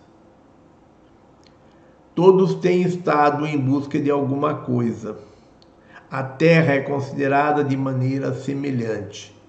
Neste momento específico, ela é uma joia, um tesouro escondido no livro da existência, e não meramente uma terra qualquer em todos os tempos prováveis. Todos têm estado em busca de alguma coisa a Terra é considerada de maneira semelhante.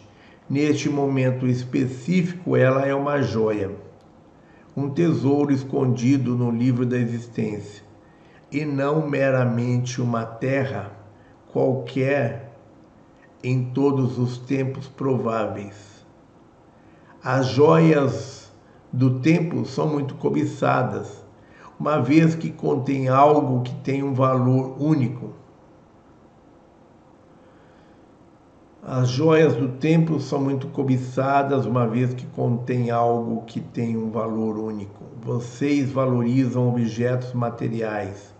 E isso se tornou de tal forma um foco da humanidade que vocês abdicaram do poder do pensamento. Vocês valorizam objetos materiais. E isso se tornou de tal forma um foco da humanidade, é que vocês abdicaram do poder do pensamento. Suas instituições os treinam para se tornarem produtores que sirvam a um sistema que nunca está satisfeito com o que produz. É o sistema da competição. Nós somos sempre programados para competir, competir, competir, né? Tudo funciona como uma competição. Então, suas instituições os treinam para se tornarem produtores que sirvam ao sistema que nunca está satisfeito com o que produz. Um sistema baseado em produzir mais e mais tirando mais e mais da natureza e desperdiçando cada vez mais. Tirando mais e mais da natureza e desperdiçando cada vez mais. Como resultado de terem cedido sua autoridade a outros e de acreditarem no que lhes foi dito, ao invés de pensarem por si mesmos vocês estão se expandindo exageradamente no mundo físico, focados demais em confortos materiais e, ao que parece, destruindo o vosso entorno ou meio ambiente. O materialismo galopante separa vocês da biblioteca da Terra, que se encontra na, na natureza e que é a vossa conexão com que se encontra na natureza e que é, é a vossa conexão com a grande mãe. Então, o materialismo galopante separa vocês da biblioteca da Terra. O que é a biblioteca da Terra? A biblioteca viva, que são todas as informações sobre todas as galáxias que estão armazenadas em tudo que existe na natureza, né?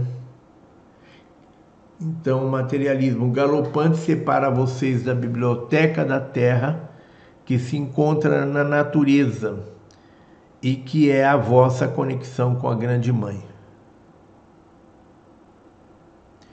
À medida que vocês expandem sua confiança e aplicam as novas ideias que estão sendo fecundadas em vocês, vocês terão muitas experiências únicas e sublimes. De início, pode parecer que você está sozinho em sua perspectiva expandida. E se este for o caso, é importante que se sinta bem a respeito porque autorrealização acontece sozinha, no núcleo do seu ser.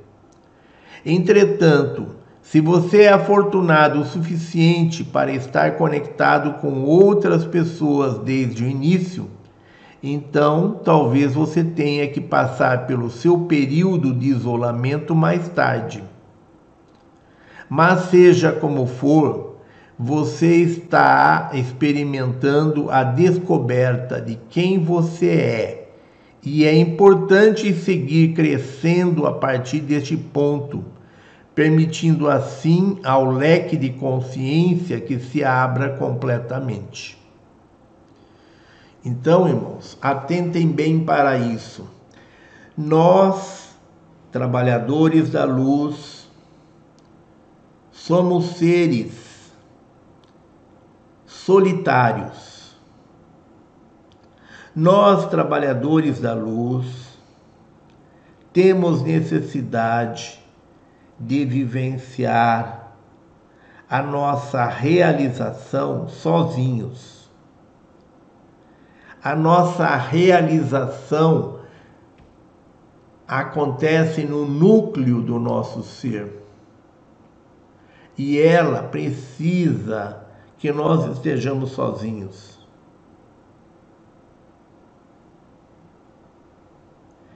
Não é possível nós experimentarmos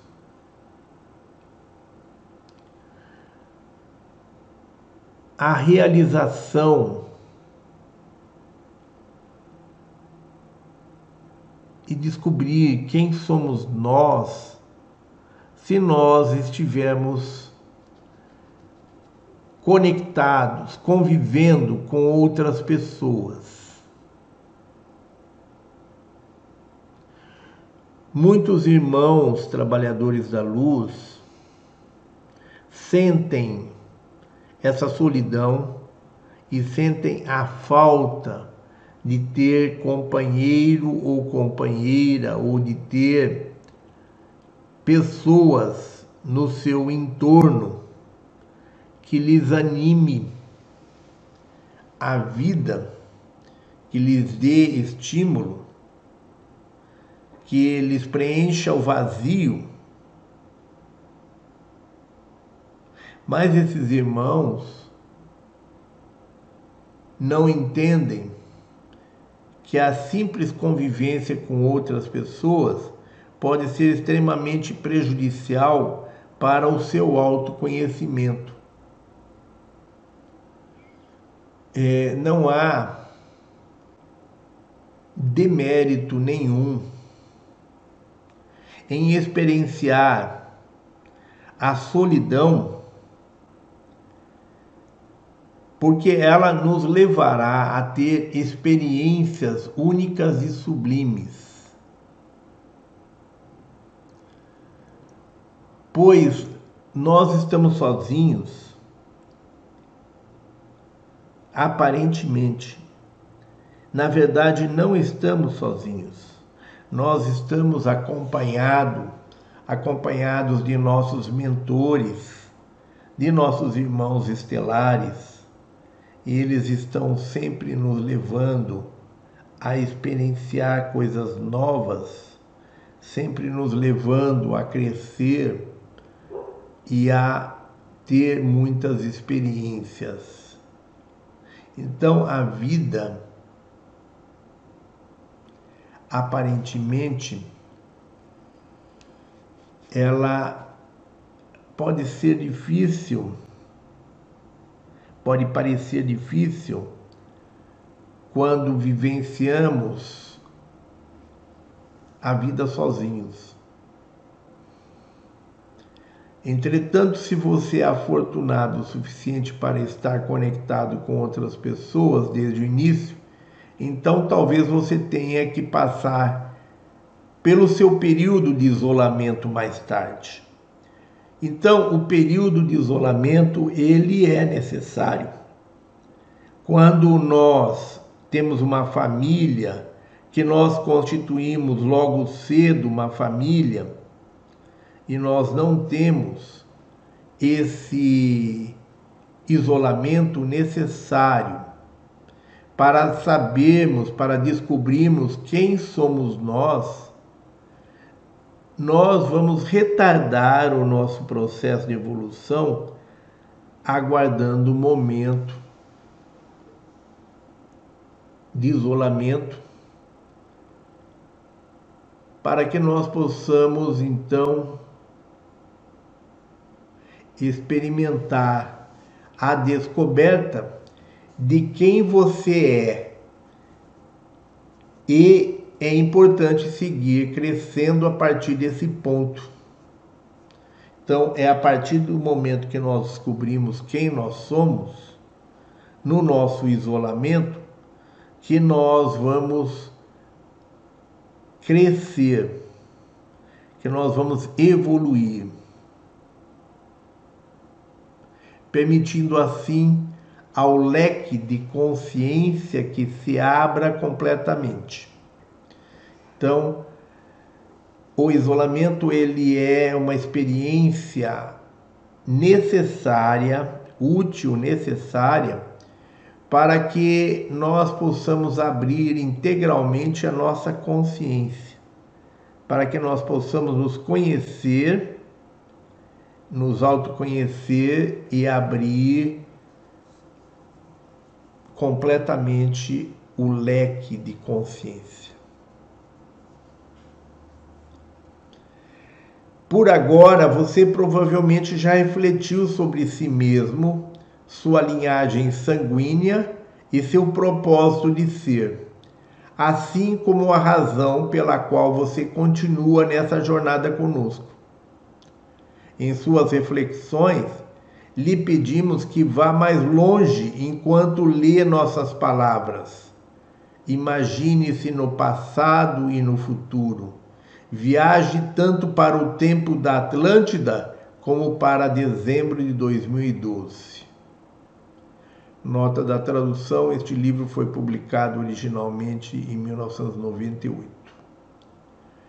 O sinal do infinito o numeral 8, sobre o seu terceiro olho, pode agir como um centro de transporte.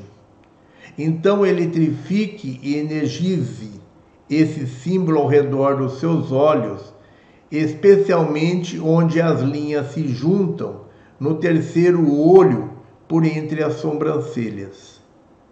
Flutue nesse processo e, vendo duas imagens, encontre a si mesmo na Atlântida e em 2012, pois ambos os lugares existem simultaneamente no agora. Permanecendo focado no agora, perceba seu corpo, sua respiração e a energia ao redor da sua forma física, enquanto seguramos a porta entreaberta uma janela do tempo aberta para vocês em duas locações temporais.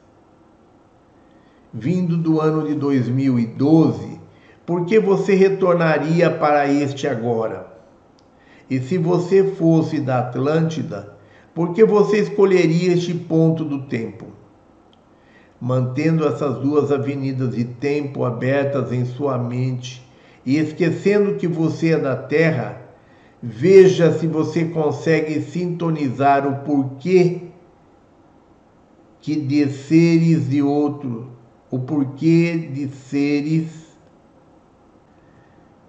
Então, mantendo essas duas avenidas de tempo abertas em sua mente e esquecendo que você é da Terra, veja se você consegue sintonizar o porquê de seres de outros pontos do tempo quererem entrar nesse fugaz momento. Qual seria o propósito? Respire profundamente e considere que o propósito que esses dois grupos de saltadores do tempo têm em comum é caçar tesouros aqui. A terra poluída, um tesouro. O que poderia ser esse tesouro? Esse tesouro não é tão evidente. Tesouros geralmente são escondidos. Quando vocês viajam pelos locais da antiguidade da Terra, eles parecem existir na sua atual realidade. O ano no qual vocês o visitam. Porém, de fato, todos os tempos existem a todo momento, em todas as direções. Mesmo o local que vocês estão agora ocupando tem camadas de outros mundos e tempos tem camadas de outros mundos e tempos apenas separados por suas frequências. É a modulação da frequência que permite que você entre nesses mundos e tempos. Por que vocês acham que saltadores do tempo estão vindo para o seu mundo? O que eles estão procurando? Nós ousamos dizer que eles estão aqui para afetar a sua frequência. Existe uma oportunidade para toda a existência experimentar a frequência que vocês produzem e a energia que vocês são. Participarem da revelação dentro de vocês de uma rara versão de realidade onde o leque fechado pode se abrir inteiramente num piscar de olhos. Existe uma oportunidade para toda a existência experimentar a frequência que vocês produzem e a energia que vocês são. Participarem da revelação dentro de vocês de uma rara versão de realidade, onde o leque fechado pode se abrir inteiramente num piscar de olhos. Então, irmãos, essa era a nossa aula de hoje. Tá? Essa era a nossa aula de hoje. Está aberto o nosso chat para perguntas. Então, irmãos, é, nós gostaríamos que os irmãos atentassem bem para este último parágrafo aí que fala da necessidade de isolamento para que nós possamos nos autoconhecer, para que nós possamos é, estar, ter as nossas experiências, essa, esse isolamento, ele não é fácil, não é fácil. Mas todos nós, trabalhadores da luz, somos diferentes de outras pessoas. Normalmente, nós somos um peixe fora d'água, um estranho no ninho. Normalmente a gente não consegue ter os mesmos interesses na vida cotidiana que outras pessoas normalmente nós não temos interesses por futilidades, não temos interesses por certas diversões, como futebol, novela, é, não temos é, interesses é, políticos, não temos interesses é, em, em televisão, em formas de diversão.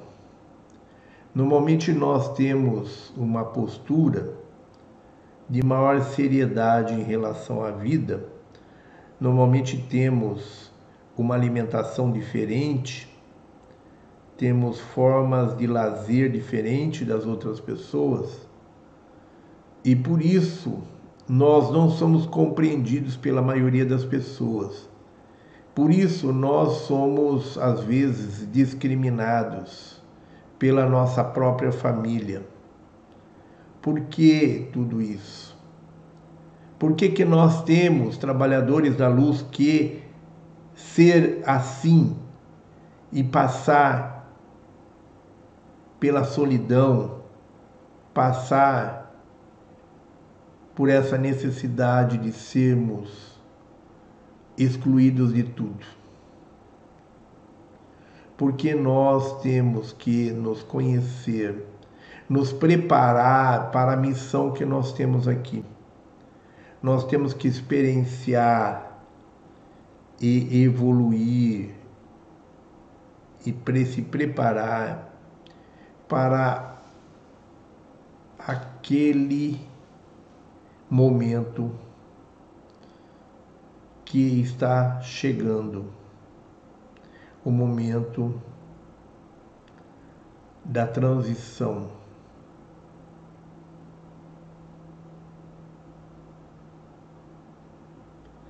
Então nós não temos que nos encantar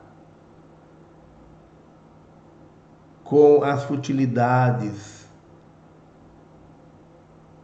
da vida terrena, do nosso dia a dia, da nossa vida terrena. Nós temos que mergulhar no nosso interior, que mergulhar na nossa essência. E ali nós vamos encontrar uma riqueza que nos permitirá uma outra vida totalmente diferente dessa, numa outra dimensão. Não entendi bem o exercício do símbolo do infinito agora no final, situando 2012. Se fizéssemos situando o presente 2021, faria alguma diferença? Sim, faria Você prestou atenção na nota da tradução que diz que o livro foi escrito em 1900, foi publicado em 1998. Então 2012 era o futuro.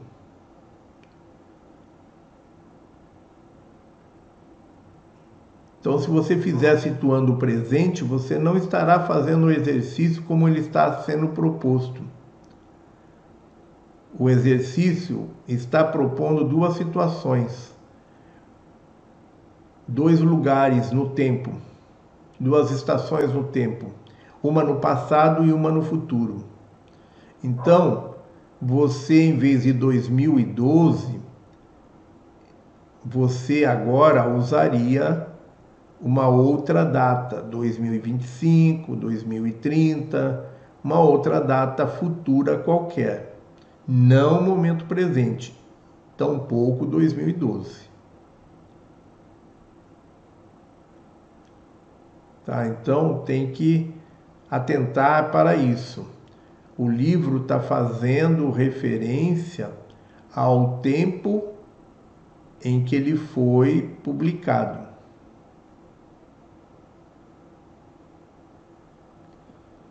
Ele está fazendo referência a um tempo futuro na ocasião que ele foi publicado, que seria 2012. O Senhor diz que não temos que ter raiva, mas como trabalhar isso quando um ser desaparece com um animal seu por pura maldade? O que fazer, irmão? Perdoar.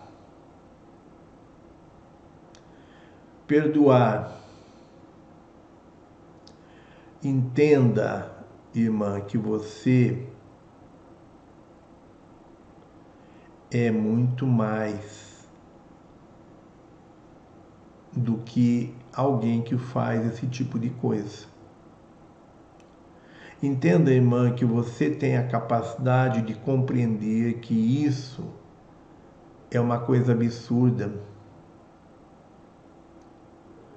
Então, procure entender o que essa pessoa, no seu nível de frequência vibratória, consegue sentir, o que ela consegue é,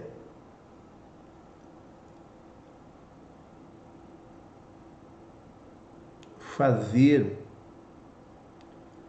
para tentar chamar atenção e provocar dor em outra pessoa. Tenha compaixão dessa pessoa. Entenda os mecanismos que levam essa pessoa a agir dessa forma. E entenda que isso são mecanismos de alguém que tem uma carência, uma evolução muito abaixo da sua e que essa pessoa precisa do seu perdão. Porque quando você não perdoa, você faz exatamente aquilo que ela quis fazer ao desaparecer com esse animal. Ela quis te ferir. E quando você deixa que isso te fira, você está exatamente fazendo o jogo dela. Você está baixando a sua frequência vibratória. Você está se abaixando ao nível mais baixo que essa pessoa. Não se deixe ferir perdoe. Tenha compaixão e perdoe, mesmo levando em conta o que pode estar passando esse animal, onde ele pode estar e o que pode estar acontecendo com esse animal. Mesmo levando em conta isso, perdoe essa pessoa. Tenha compaixão dela compaixão por ela. E entenda que isso são mecanismos de ação de uma pessoa que ainda não tem a compreensão exata do que ela está fazendo, do que ela está fazendo para ela mesma.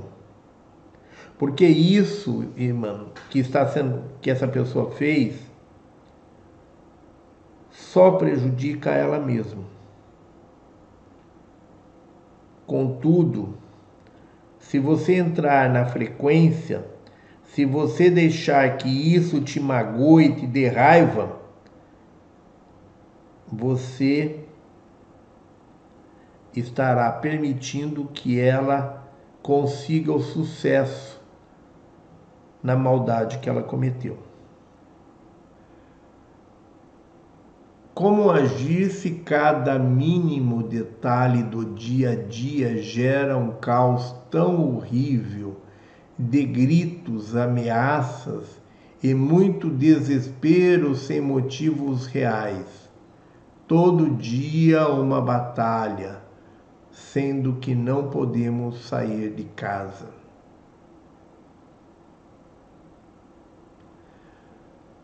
Irmã, já ouviu falar de que quando um não quer, dois não brigam? Já experimentou quando você é provocada, você se projetar consciencialmente para um lugar de paz, onde existe um córrego correndo por entre as pedras, canto de pássaros, muitas árvores, muitas flores silvestres. Você já experimentou buscar refúgio num lugar maravilhoso através de projeção consciencial, enquanto a outra pessoa faz o mundo desabar. Experiencie fazer isso, depois você nos conta o resultado. Experimente trabalhar o seu mundo. Criar e trabalhar o seu mundo. Crie para você um mundo com uma fortaleza. O mundo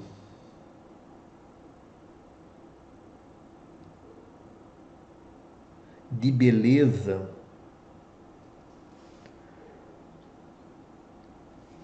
Imperturbável, onde você se isolará de tudo, onde você buscará refúgio e se isolará de tudo que está à sua volta.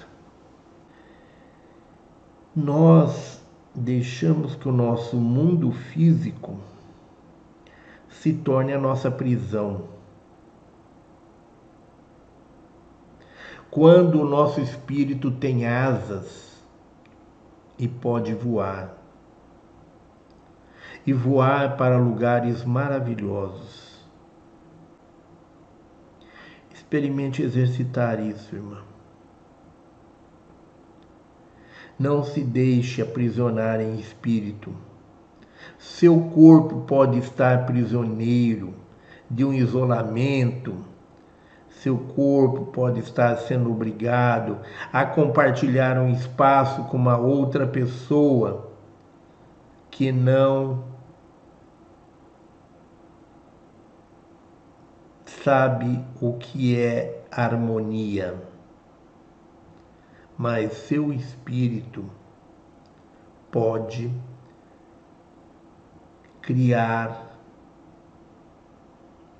um refúgio de paz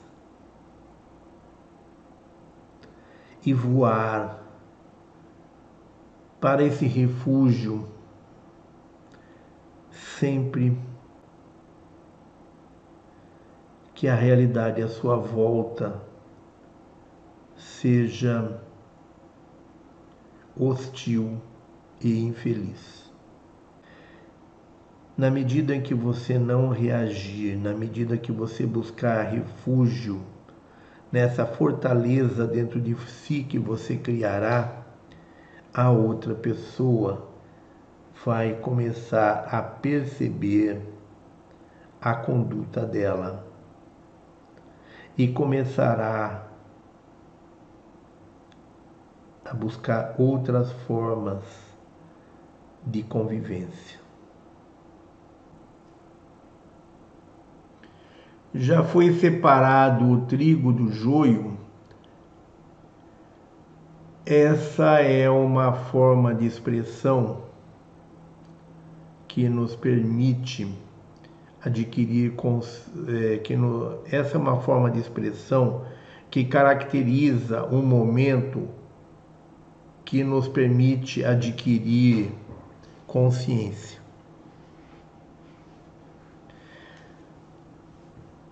E nós vivemos é, um momento de despertar da consciência, onde a separação do joio e do trigo é apenas um meio de nos levar ao despertar da consciência. Como nós vivemos na dualidade, a separação do joio e do trigo nunca terminará. Será sempre uma constante.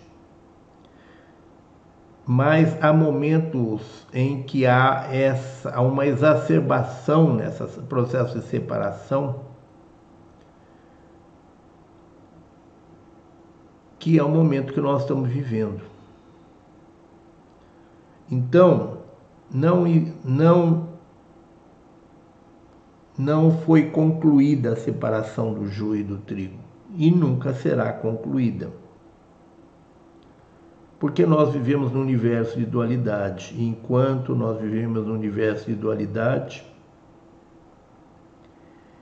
haverá as duas polaridades cada uma se destacando da outra.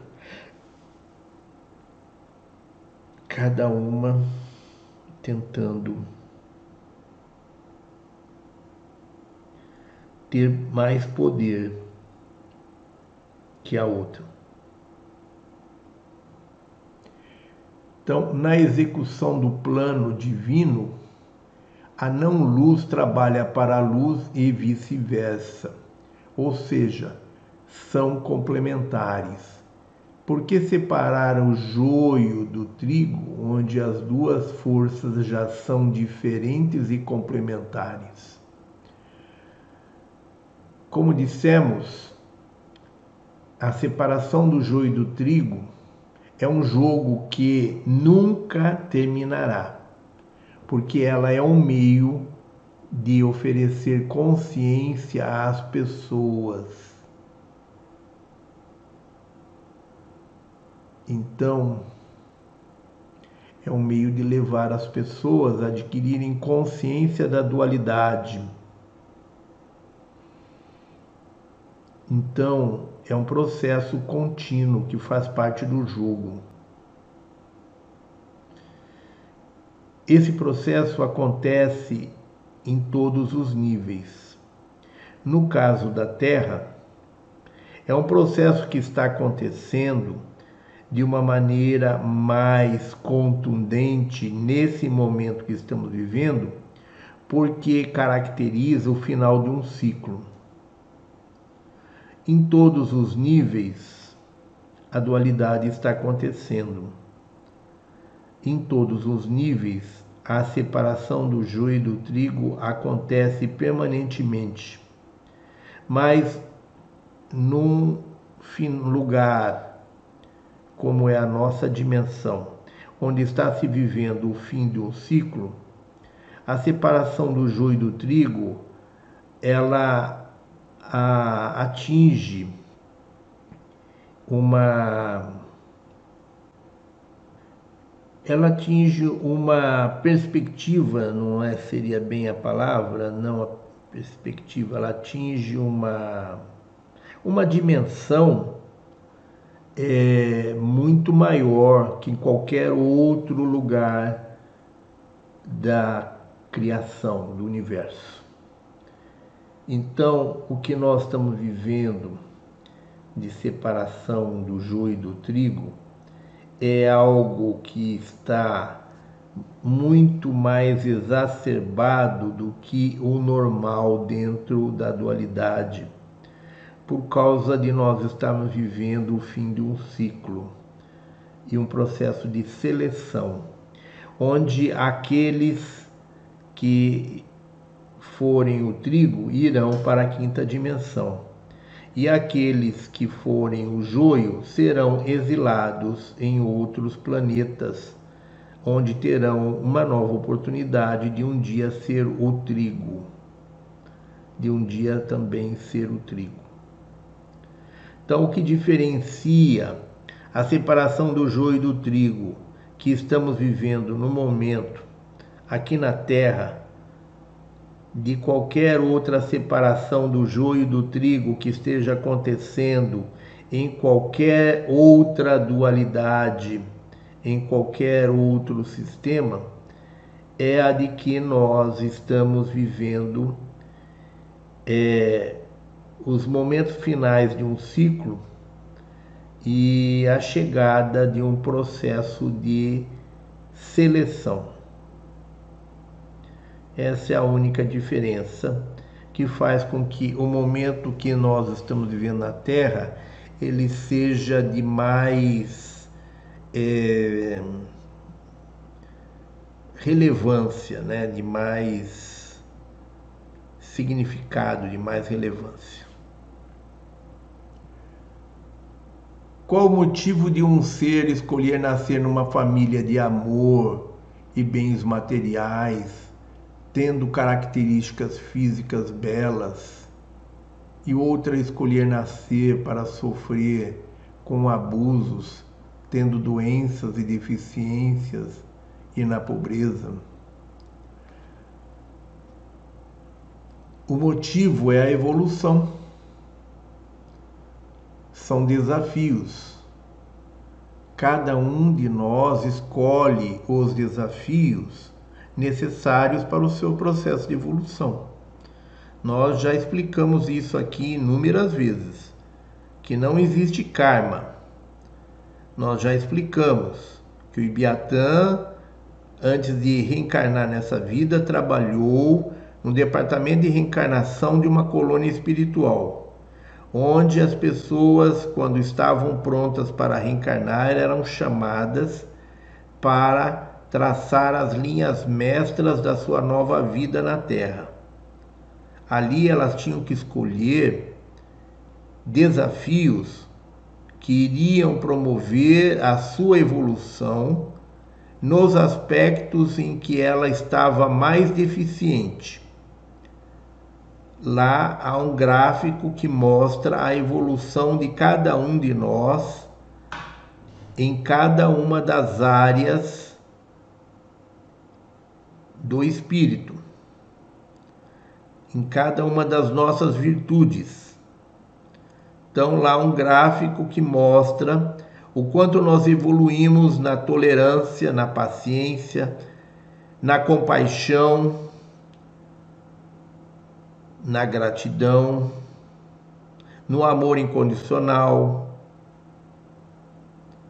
Então, a sugestão dada pelos engenheiros siderais que trabalham lá no departamento de reencarnação é que quem vai reencarnar sempre escolha um desafio principal e os desafios secundários relativos ao setor em que ela está mais deficitária no seu processo de evolução. Então vai se escolher uma, um desafio que vai contribuir para o desenvolvimento da virtude em que a pessoa está mais deficitária. Nada é imposto, cada um escolhe de acordo, os desafios são vários. A pessoa escolhe o desafio que vai possibilitar aquele tipo de evolução. Para cada tipo de evolução existem inúmeros desafios. A pessoa escolhe um principal, escolhe os desafios secundários, escolhe a família onde ela vai reencarnar, escolhe os atores coadjuvantes que vão participar da trama. Isso é um script é um script escrito para você vivenciar num palco, que é a vida. Você ajuda a criar o script do personagem que você vai viver. Mas ele é escrito com a ajuda de outras mãos, que são pessoas que vão participar da sua vida aqui na Terra.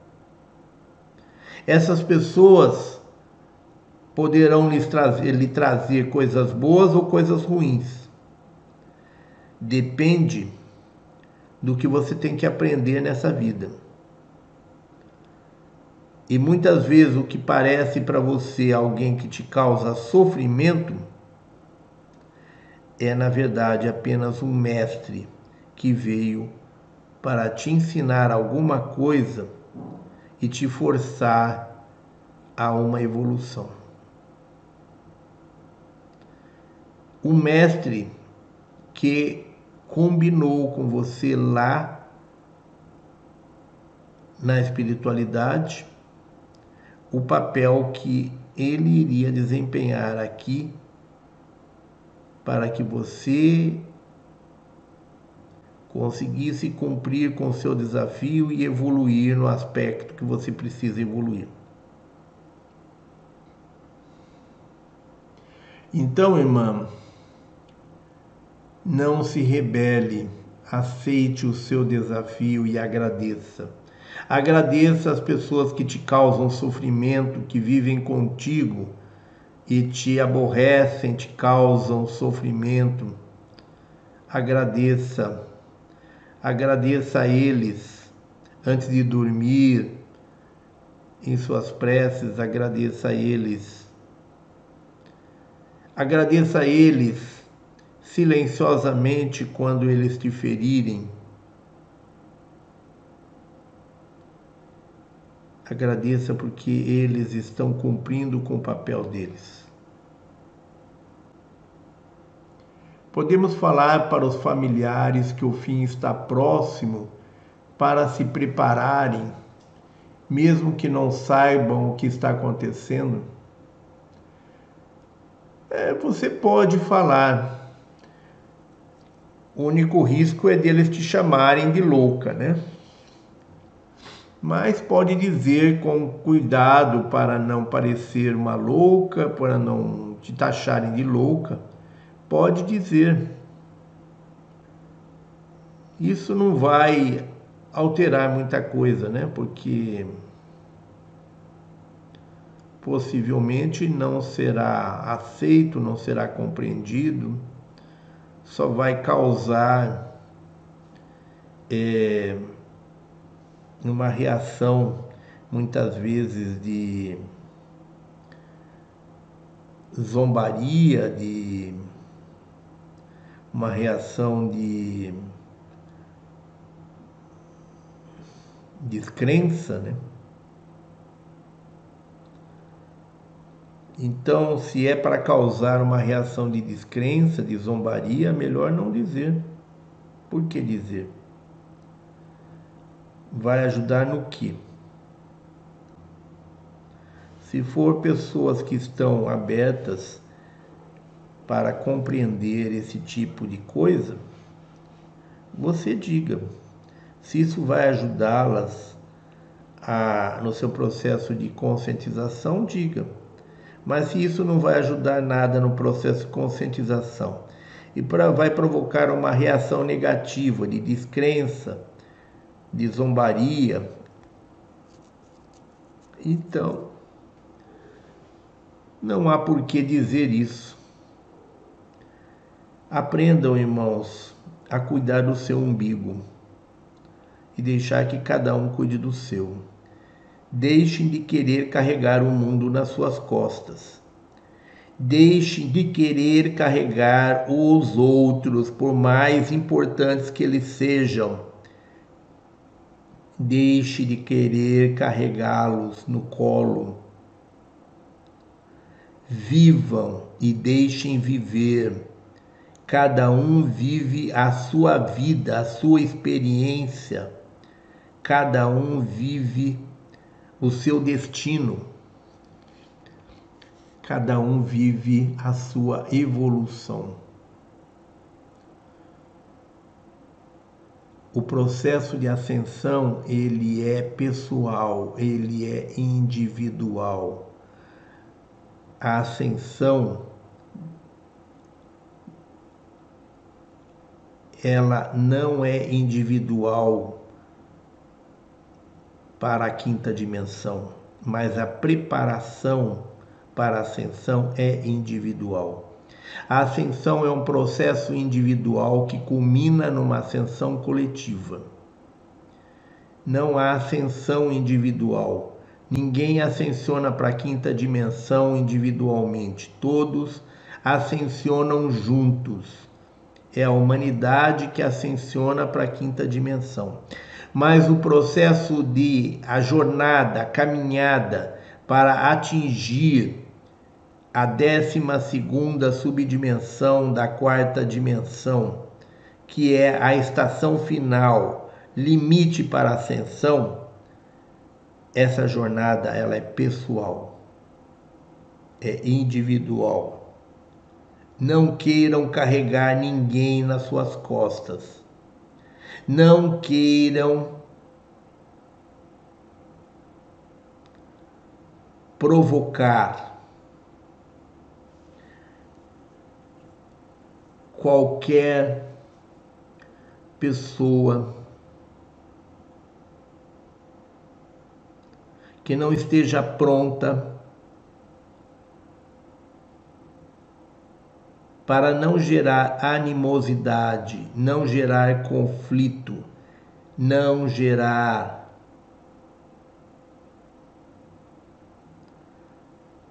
qualquer estremecimento. Isso não leva a nada.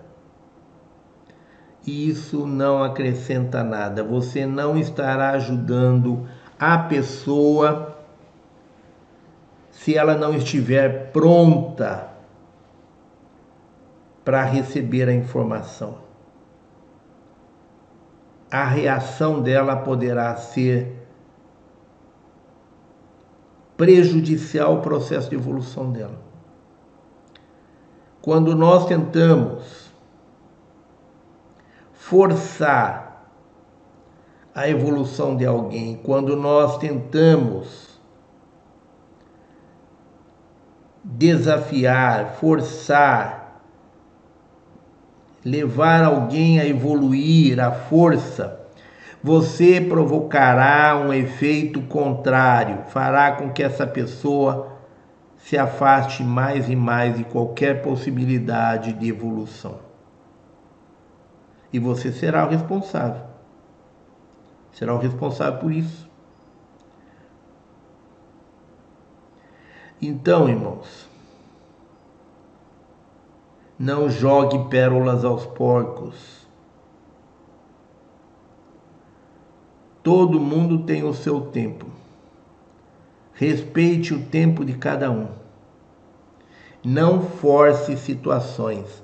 Não é função nossa como trabalhador da luz converter, doutrinar, evangelizar quem quer que seja. Mesmo que seja a pessoa mais importante da nossa vida.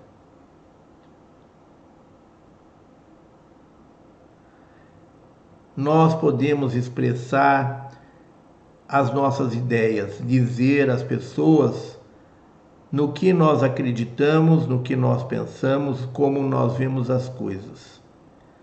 Expressar isso sem qualquer objetivo de induzir, de doutrinar, de cooptar, de evangelizar quem quer que seja. Expresse quem você é o que você acha, o que você pensa. Se a pessoa concordar, ótimo. Se ela não concordar, fique na sua. Respeite o tempo e o espaço do outro.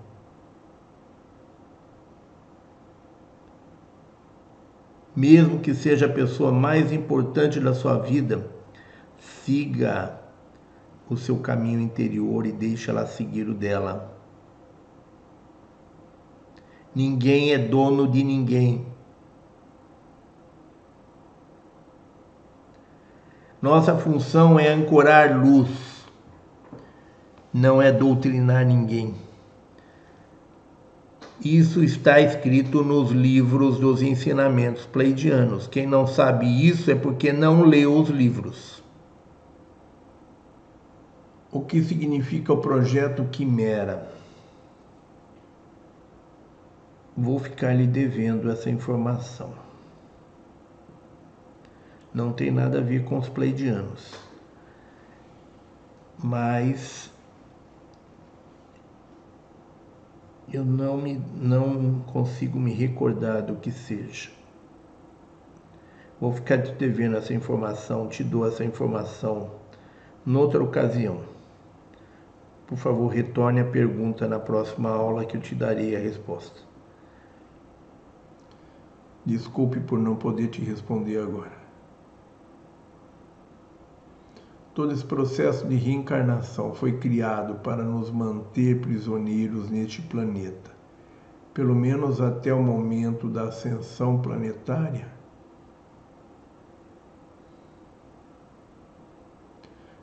Para nos manter prisioneiro até que nós consigamos evoluir. Se nós formos exilados em outro planeta, nós vamos passar pelo mesmo sistema em outro planeta faz parte do processo de evolução. Esse aprisionamento ele tem por objetivo te levar a seguir um, uma jornada de ascensão. A transição planetária é a finalização um processo de ascensão que acontece através de cada reencarnação. Então, irmão, a pessoa que tem uma família tóxica e permaneça mansa e sofre com muitas doenças e desprezo, esta pessoa está correta ou correto é justamente ter força e fazer o contrário? Eu acho que não houve uma interpretação correta do que nós dissemos. Eu acho que você mudar esse relacionamento tóxico não não para você mudar isso, você não vai mudar através do confronto, do conflito. Você muda isso quanticamente, através do silêncio. O objetivo não é ser manso. Vocês percebem como vocês interpretam as coisas sempre de uma maneira vitimista, sempre de uma maneira negativa. Então Jesus, quando disse para dar outra face, ele era um manso, um ser que não estava agindo corretamente? O que nós estamos dizendo é que num relacionamento tóxico, você não consegue mudar o relacionamento através do confronto, do conflito. Você consegue mudar quanticamente, através do silêncio, se mantendo inabalável. Não é sofrendo, não é ficando doente. Se você está ficando doente, está sofrendo, está ficando doente, é porque você não entendeu o que quer dizer ser manso. Você está sendo simplesmente submisso. Não confundir submissão com não violência. Não violência é você se manter harmonizado, em conexão com o Criador e usar o seu poder co-criador através do silêncio quanticamente para promover as mudanças. Não é você ficar sofrendo de forma submissa pelo que o outro está fazendo. Isso não é quântico. Isso é ser vítima. Isso é vitimismo. Se você deixa que as atitudes do outro te causem doença, é porque você está absorvendo. Você não está conseguindo isolar a reação do outro sobre você. O que nós falamos aqui, o que nós ensinamos aqui, é uma maneira de você se tornar totalmente alheio a qualquer hostilidade. Não deixar que isso lhe atinja. Ter força não é confrontar. Ter força é você conseguir se isolar não deixar que a energia negativa do outro te atinja. Quando há um conflito, há uma guerra de energias. Você está sendo agredido com palavras, com gestos e com energias. Quando você se mantém durante o conflito em paz, você se retira fisicamente ou na possibilidade de se retirar fisicamente, você se projeta consciencialmente para um mundo de paz, de beleza, de tranquilidade, você está criando um isolamento. Às frequências vibratórias negativas que estão sendo emitidas contra você. Essas frequências vibratórias negativas que te causam doença, quando você assimila elas, quando você absorve, quando você se mantém isolado dessas energias, elas passam por você e não te prejudicam. Vejam isso na aula de hoje. Foi falado isso na aula de hoje. A aula de hoje fala justamente sobre isso, irmãos. Aprendam com Mahatma Gandhi a não absorver a violência, a se tornar uma fortaleza contra as energias negativas que são projetadas contra você. Os pleidianos dizem: o amor é incondicional, é a nossa maior arma, a nossa maior proteção. Isso, ser um farol de luz em meio ao caos. Você pode viver num ambiente de caos se você aprender a ser um farol de luz, o caos não te atingirá. Não deixe que as provocações do caos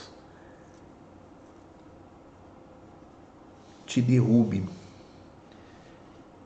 Não deixe que as provocações, as energias emitidas pelo caos te atinjam.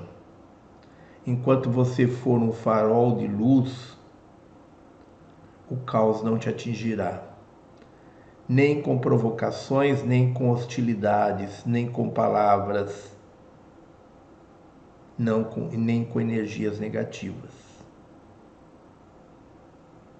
Isso, irmãos, é prática, é exercício. Não adianta o Ibiatã vir aqui e falar tudo isso e vocês não praticarem, vocês não absorverem, entrar por um ouvido e sair pelo outro. É preciso colocar em prática. Escreva isso num papelzinho e cola no espelho do banheiro, no espelho do seu quarto, cola na testa para quando você olhar no espelho você ver mas lembre-se disso em todos os momentos e pratique. Pratique, senão vocês estão aqui perdendo tempo. Saiam da teoria. Coloquem em prática, irmãos porque muitas crianças estão nascendo prematuras. Há várias razões.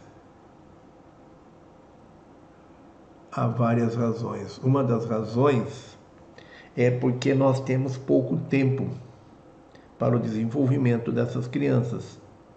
Então, essas crianças precisam de. estão nascendo antes da hora para poder ter mais tempo para se desenvolverem. Mas existem outras razões, inclusive questões de medicamentos. Irmãos, eu entendi que a colocação que vocês fizeram tem por objetivo servir de exemplo.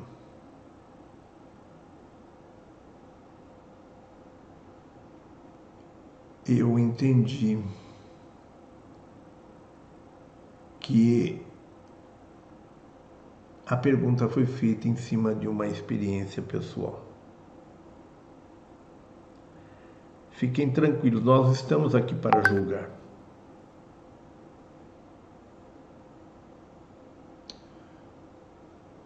Nós não estamos aqui para julgar, nós respondemos as perguntas de uma maneira que sirva para todos. Não levem pelo lado pessoal. Não levem pelo lado pessoal. A pergunta é colocada como algo que sirva para todos e a resposta é colocada de uma forma que sirva para todos. Não levem pelo lado pessoal. E o pulso do Sol central está chegando, está chegando. Nós estamos na décima subdimensão da quarta dimensão, que é composta de 12 subdimensões. O planeta Terra está transitando, não cada um de nós, é o planeta Terra está transitando pela décima subdimensão da quarta dimensão. A quarta dimensão tem 12 subdimensões. Então, nós adentramos a décima subdimensão recentemente. Então, nós temos toda a décima subdimensão para transitar, depois a décima primeira e depois a décima segunda. Quando a frequência vibratória do planeta Terra estiver no final da décima segunda subdimensão da quarta dimensão, lá no limite para a quinta dimensão, o Criador nos enviará o pulso, o grande evento, enviará para nós o flash solar. Então, não falta muito mas não vai ser amanhã. Talvez depois da manhã, seis horas da manhã. Mas não será amanhã. Então, irmãos, falta pouco. Nós já transitamos por nove subdimensões e mais um pouco da décima que nós transitamos. Então, nós estamos na reta final. E essas subdimensões que faltam,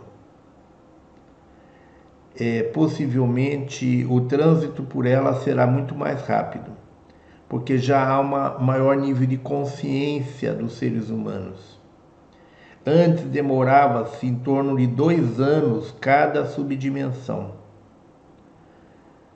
de um ano, um ano, e meio a dois anos para transitar, para a Terra transitar por cada subdimensão. Atualmente, nós estamos transitando por cada subdimensão em torno de um ano. E de repente, essas subdimensões que estão faltando poderá ser até menos do que um ano. Ou poderá ser mais, né? Dependendo do processo de despertar da consciência da humanidade. mas possivelmente a tendência é cada subdimensão, a Terra, a humanidade transitar por cada subdimensão num tempo menor do que a outra. Em razão do processo de despertar da consciência da humanidade. Então o trânsito vai se tornando cada vez mais rápido. Então, nós temos aí um prazo de dois a quatro anos para acontecer a ascensão. Falta aí em torno de dois a quatro anos. Poderá de repente até ser menos do que dois, né? Isso assim, de uma maneira geral, entre dois a quatro anos Poderá ser menos do que dois, mas poderá também ser mais do que quatro. Ok, irmãos, vamos ter que encerrar aqui as nossas. É, vamos ter que encerrar aqui a nossa aula.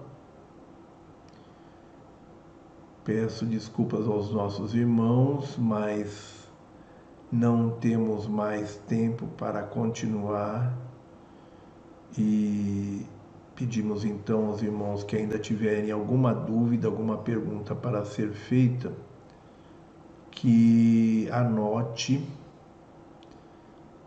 e reapresente a pergunta na próxima aula.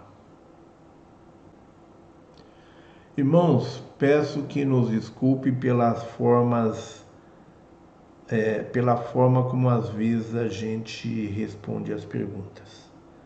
Não há nada de pessoal, tá? Não levem pelo lado pessoal, não há nada de pessoal. Nós amamos a todos vocês e somos muito gratos pela presença e pela participação de todos vocês. Tá?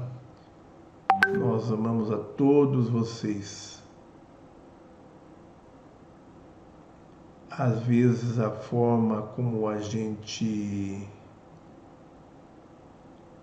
expõe as coisas pode parecer um tanto quanto agressiva, mas Em nosso coração não existe qualquer razão para isso. É apenas a forma. O sentimento é de amor e de gratidão a todos vocês. Mesmo porque, irmãos, a nossa evolução depende de vocês. Vocês são uma escola para nós. Nós evoluímos através de vocês. Por isso, agradecemos. Gratidão, gratidão, gratidão. Nos desculpem pela forma e sintam o nosso amor, o nosso carinho de coração. Irmãos, queremos agradecer o trabalho e a colaboração dos nossos moderadores. Queremos agradecer a presença e a participação dos nossos anjo da guarda, de nossos espíritos guardiões. Queremos agradecer a presença e a participação de nossos mentores, de nossos guias, de nossos todos os nossos mentores, de nossos guias, de nossos irmãos. É, Queremos agradecer a presença e a participação de nossos mestres, de nossos guias, de nossos xamãs, de nossos orixás e animais de poder. Queremos agradecer a presença de todos os nossos amparadores, de todos os nossos irmãos estelares, agradecer a presença e a participação de nossos irmãos batedores do Comando Estelar, agradecer a presença e a participação dos nossos do comandante Astarcheran, do Arcanjo Miguel e do Comando Estelar, agradecer a presença e a participação dos nossos queridos irmãos pleidianos e de todas as forças da luz, agradecer a presença e a participação de cada um de vocês, agradecer ao nosso Pai, Mãe, Criador primordial por ter permitido que mais uma vez estivéssemos aqui reunidos. Agradecer ao nosso Pai, Mãe, Criador primordial, por ter permitido que todas as forças da luz aqui estivessem conosco mais uma vez. Irmãos, sintam-se carinhosamente abraçados por nós neste momento, com todo o nosso amor, com todo o nosso carinho do Ibiatã e dos nossos irmãos pleidianos.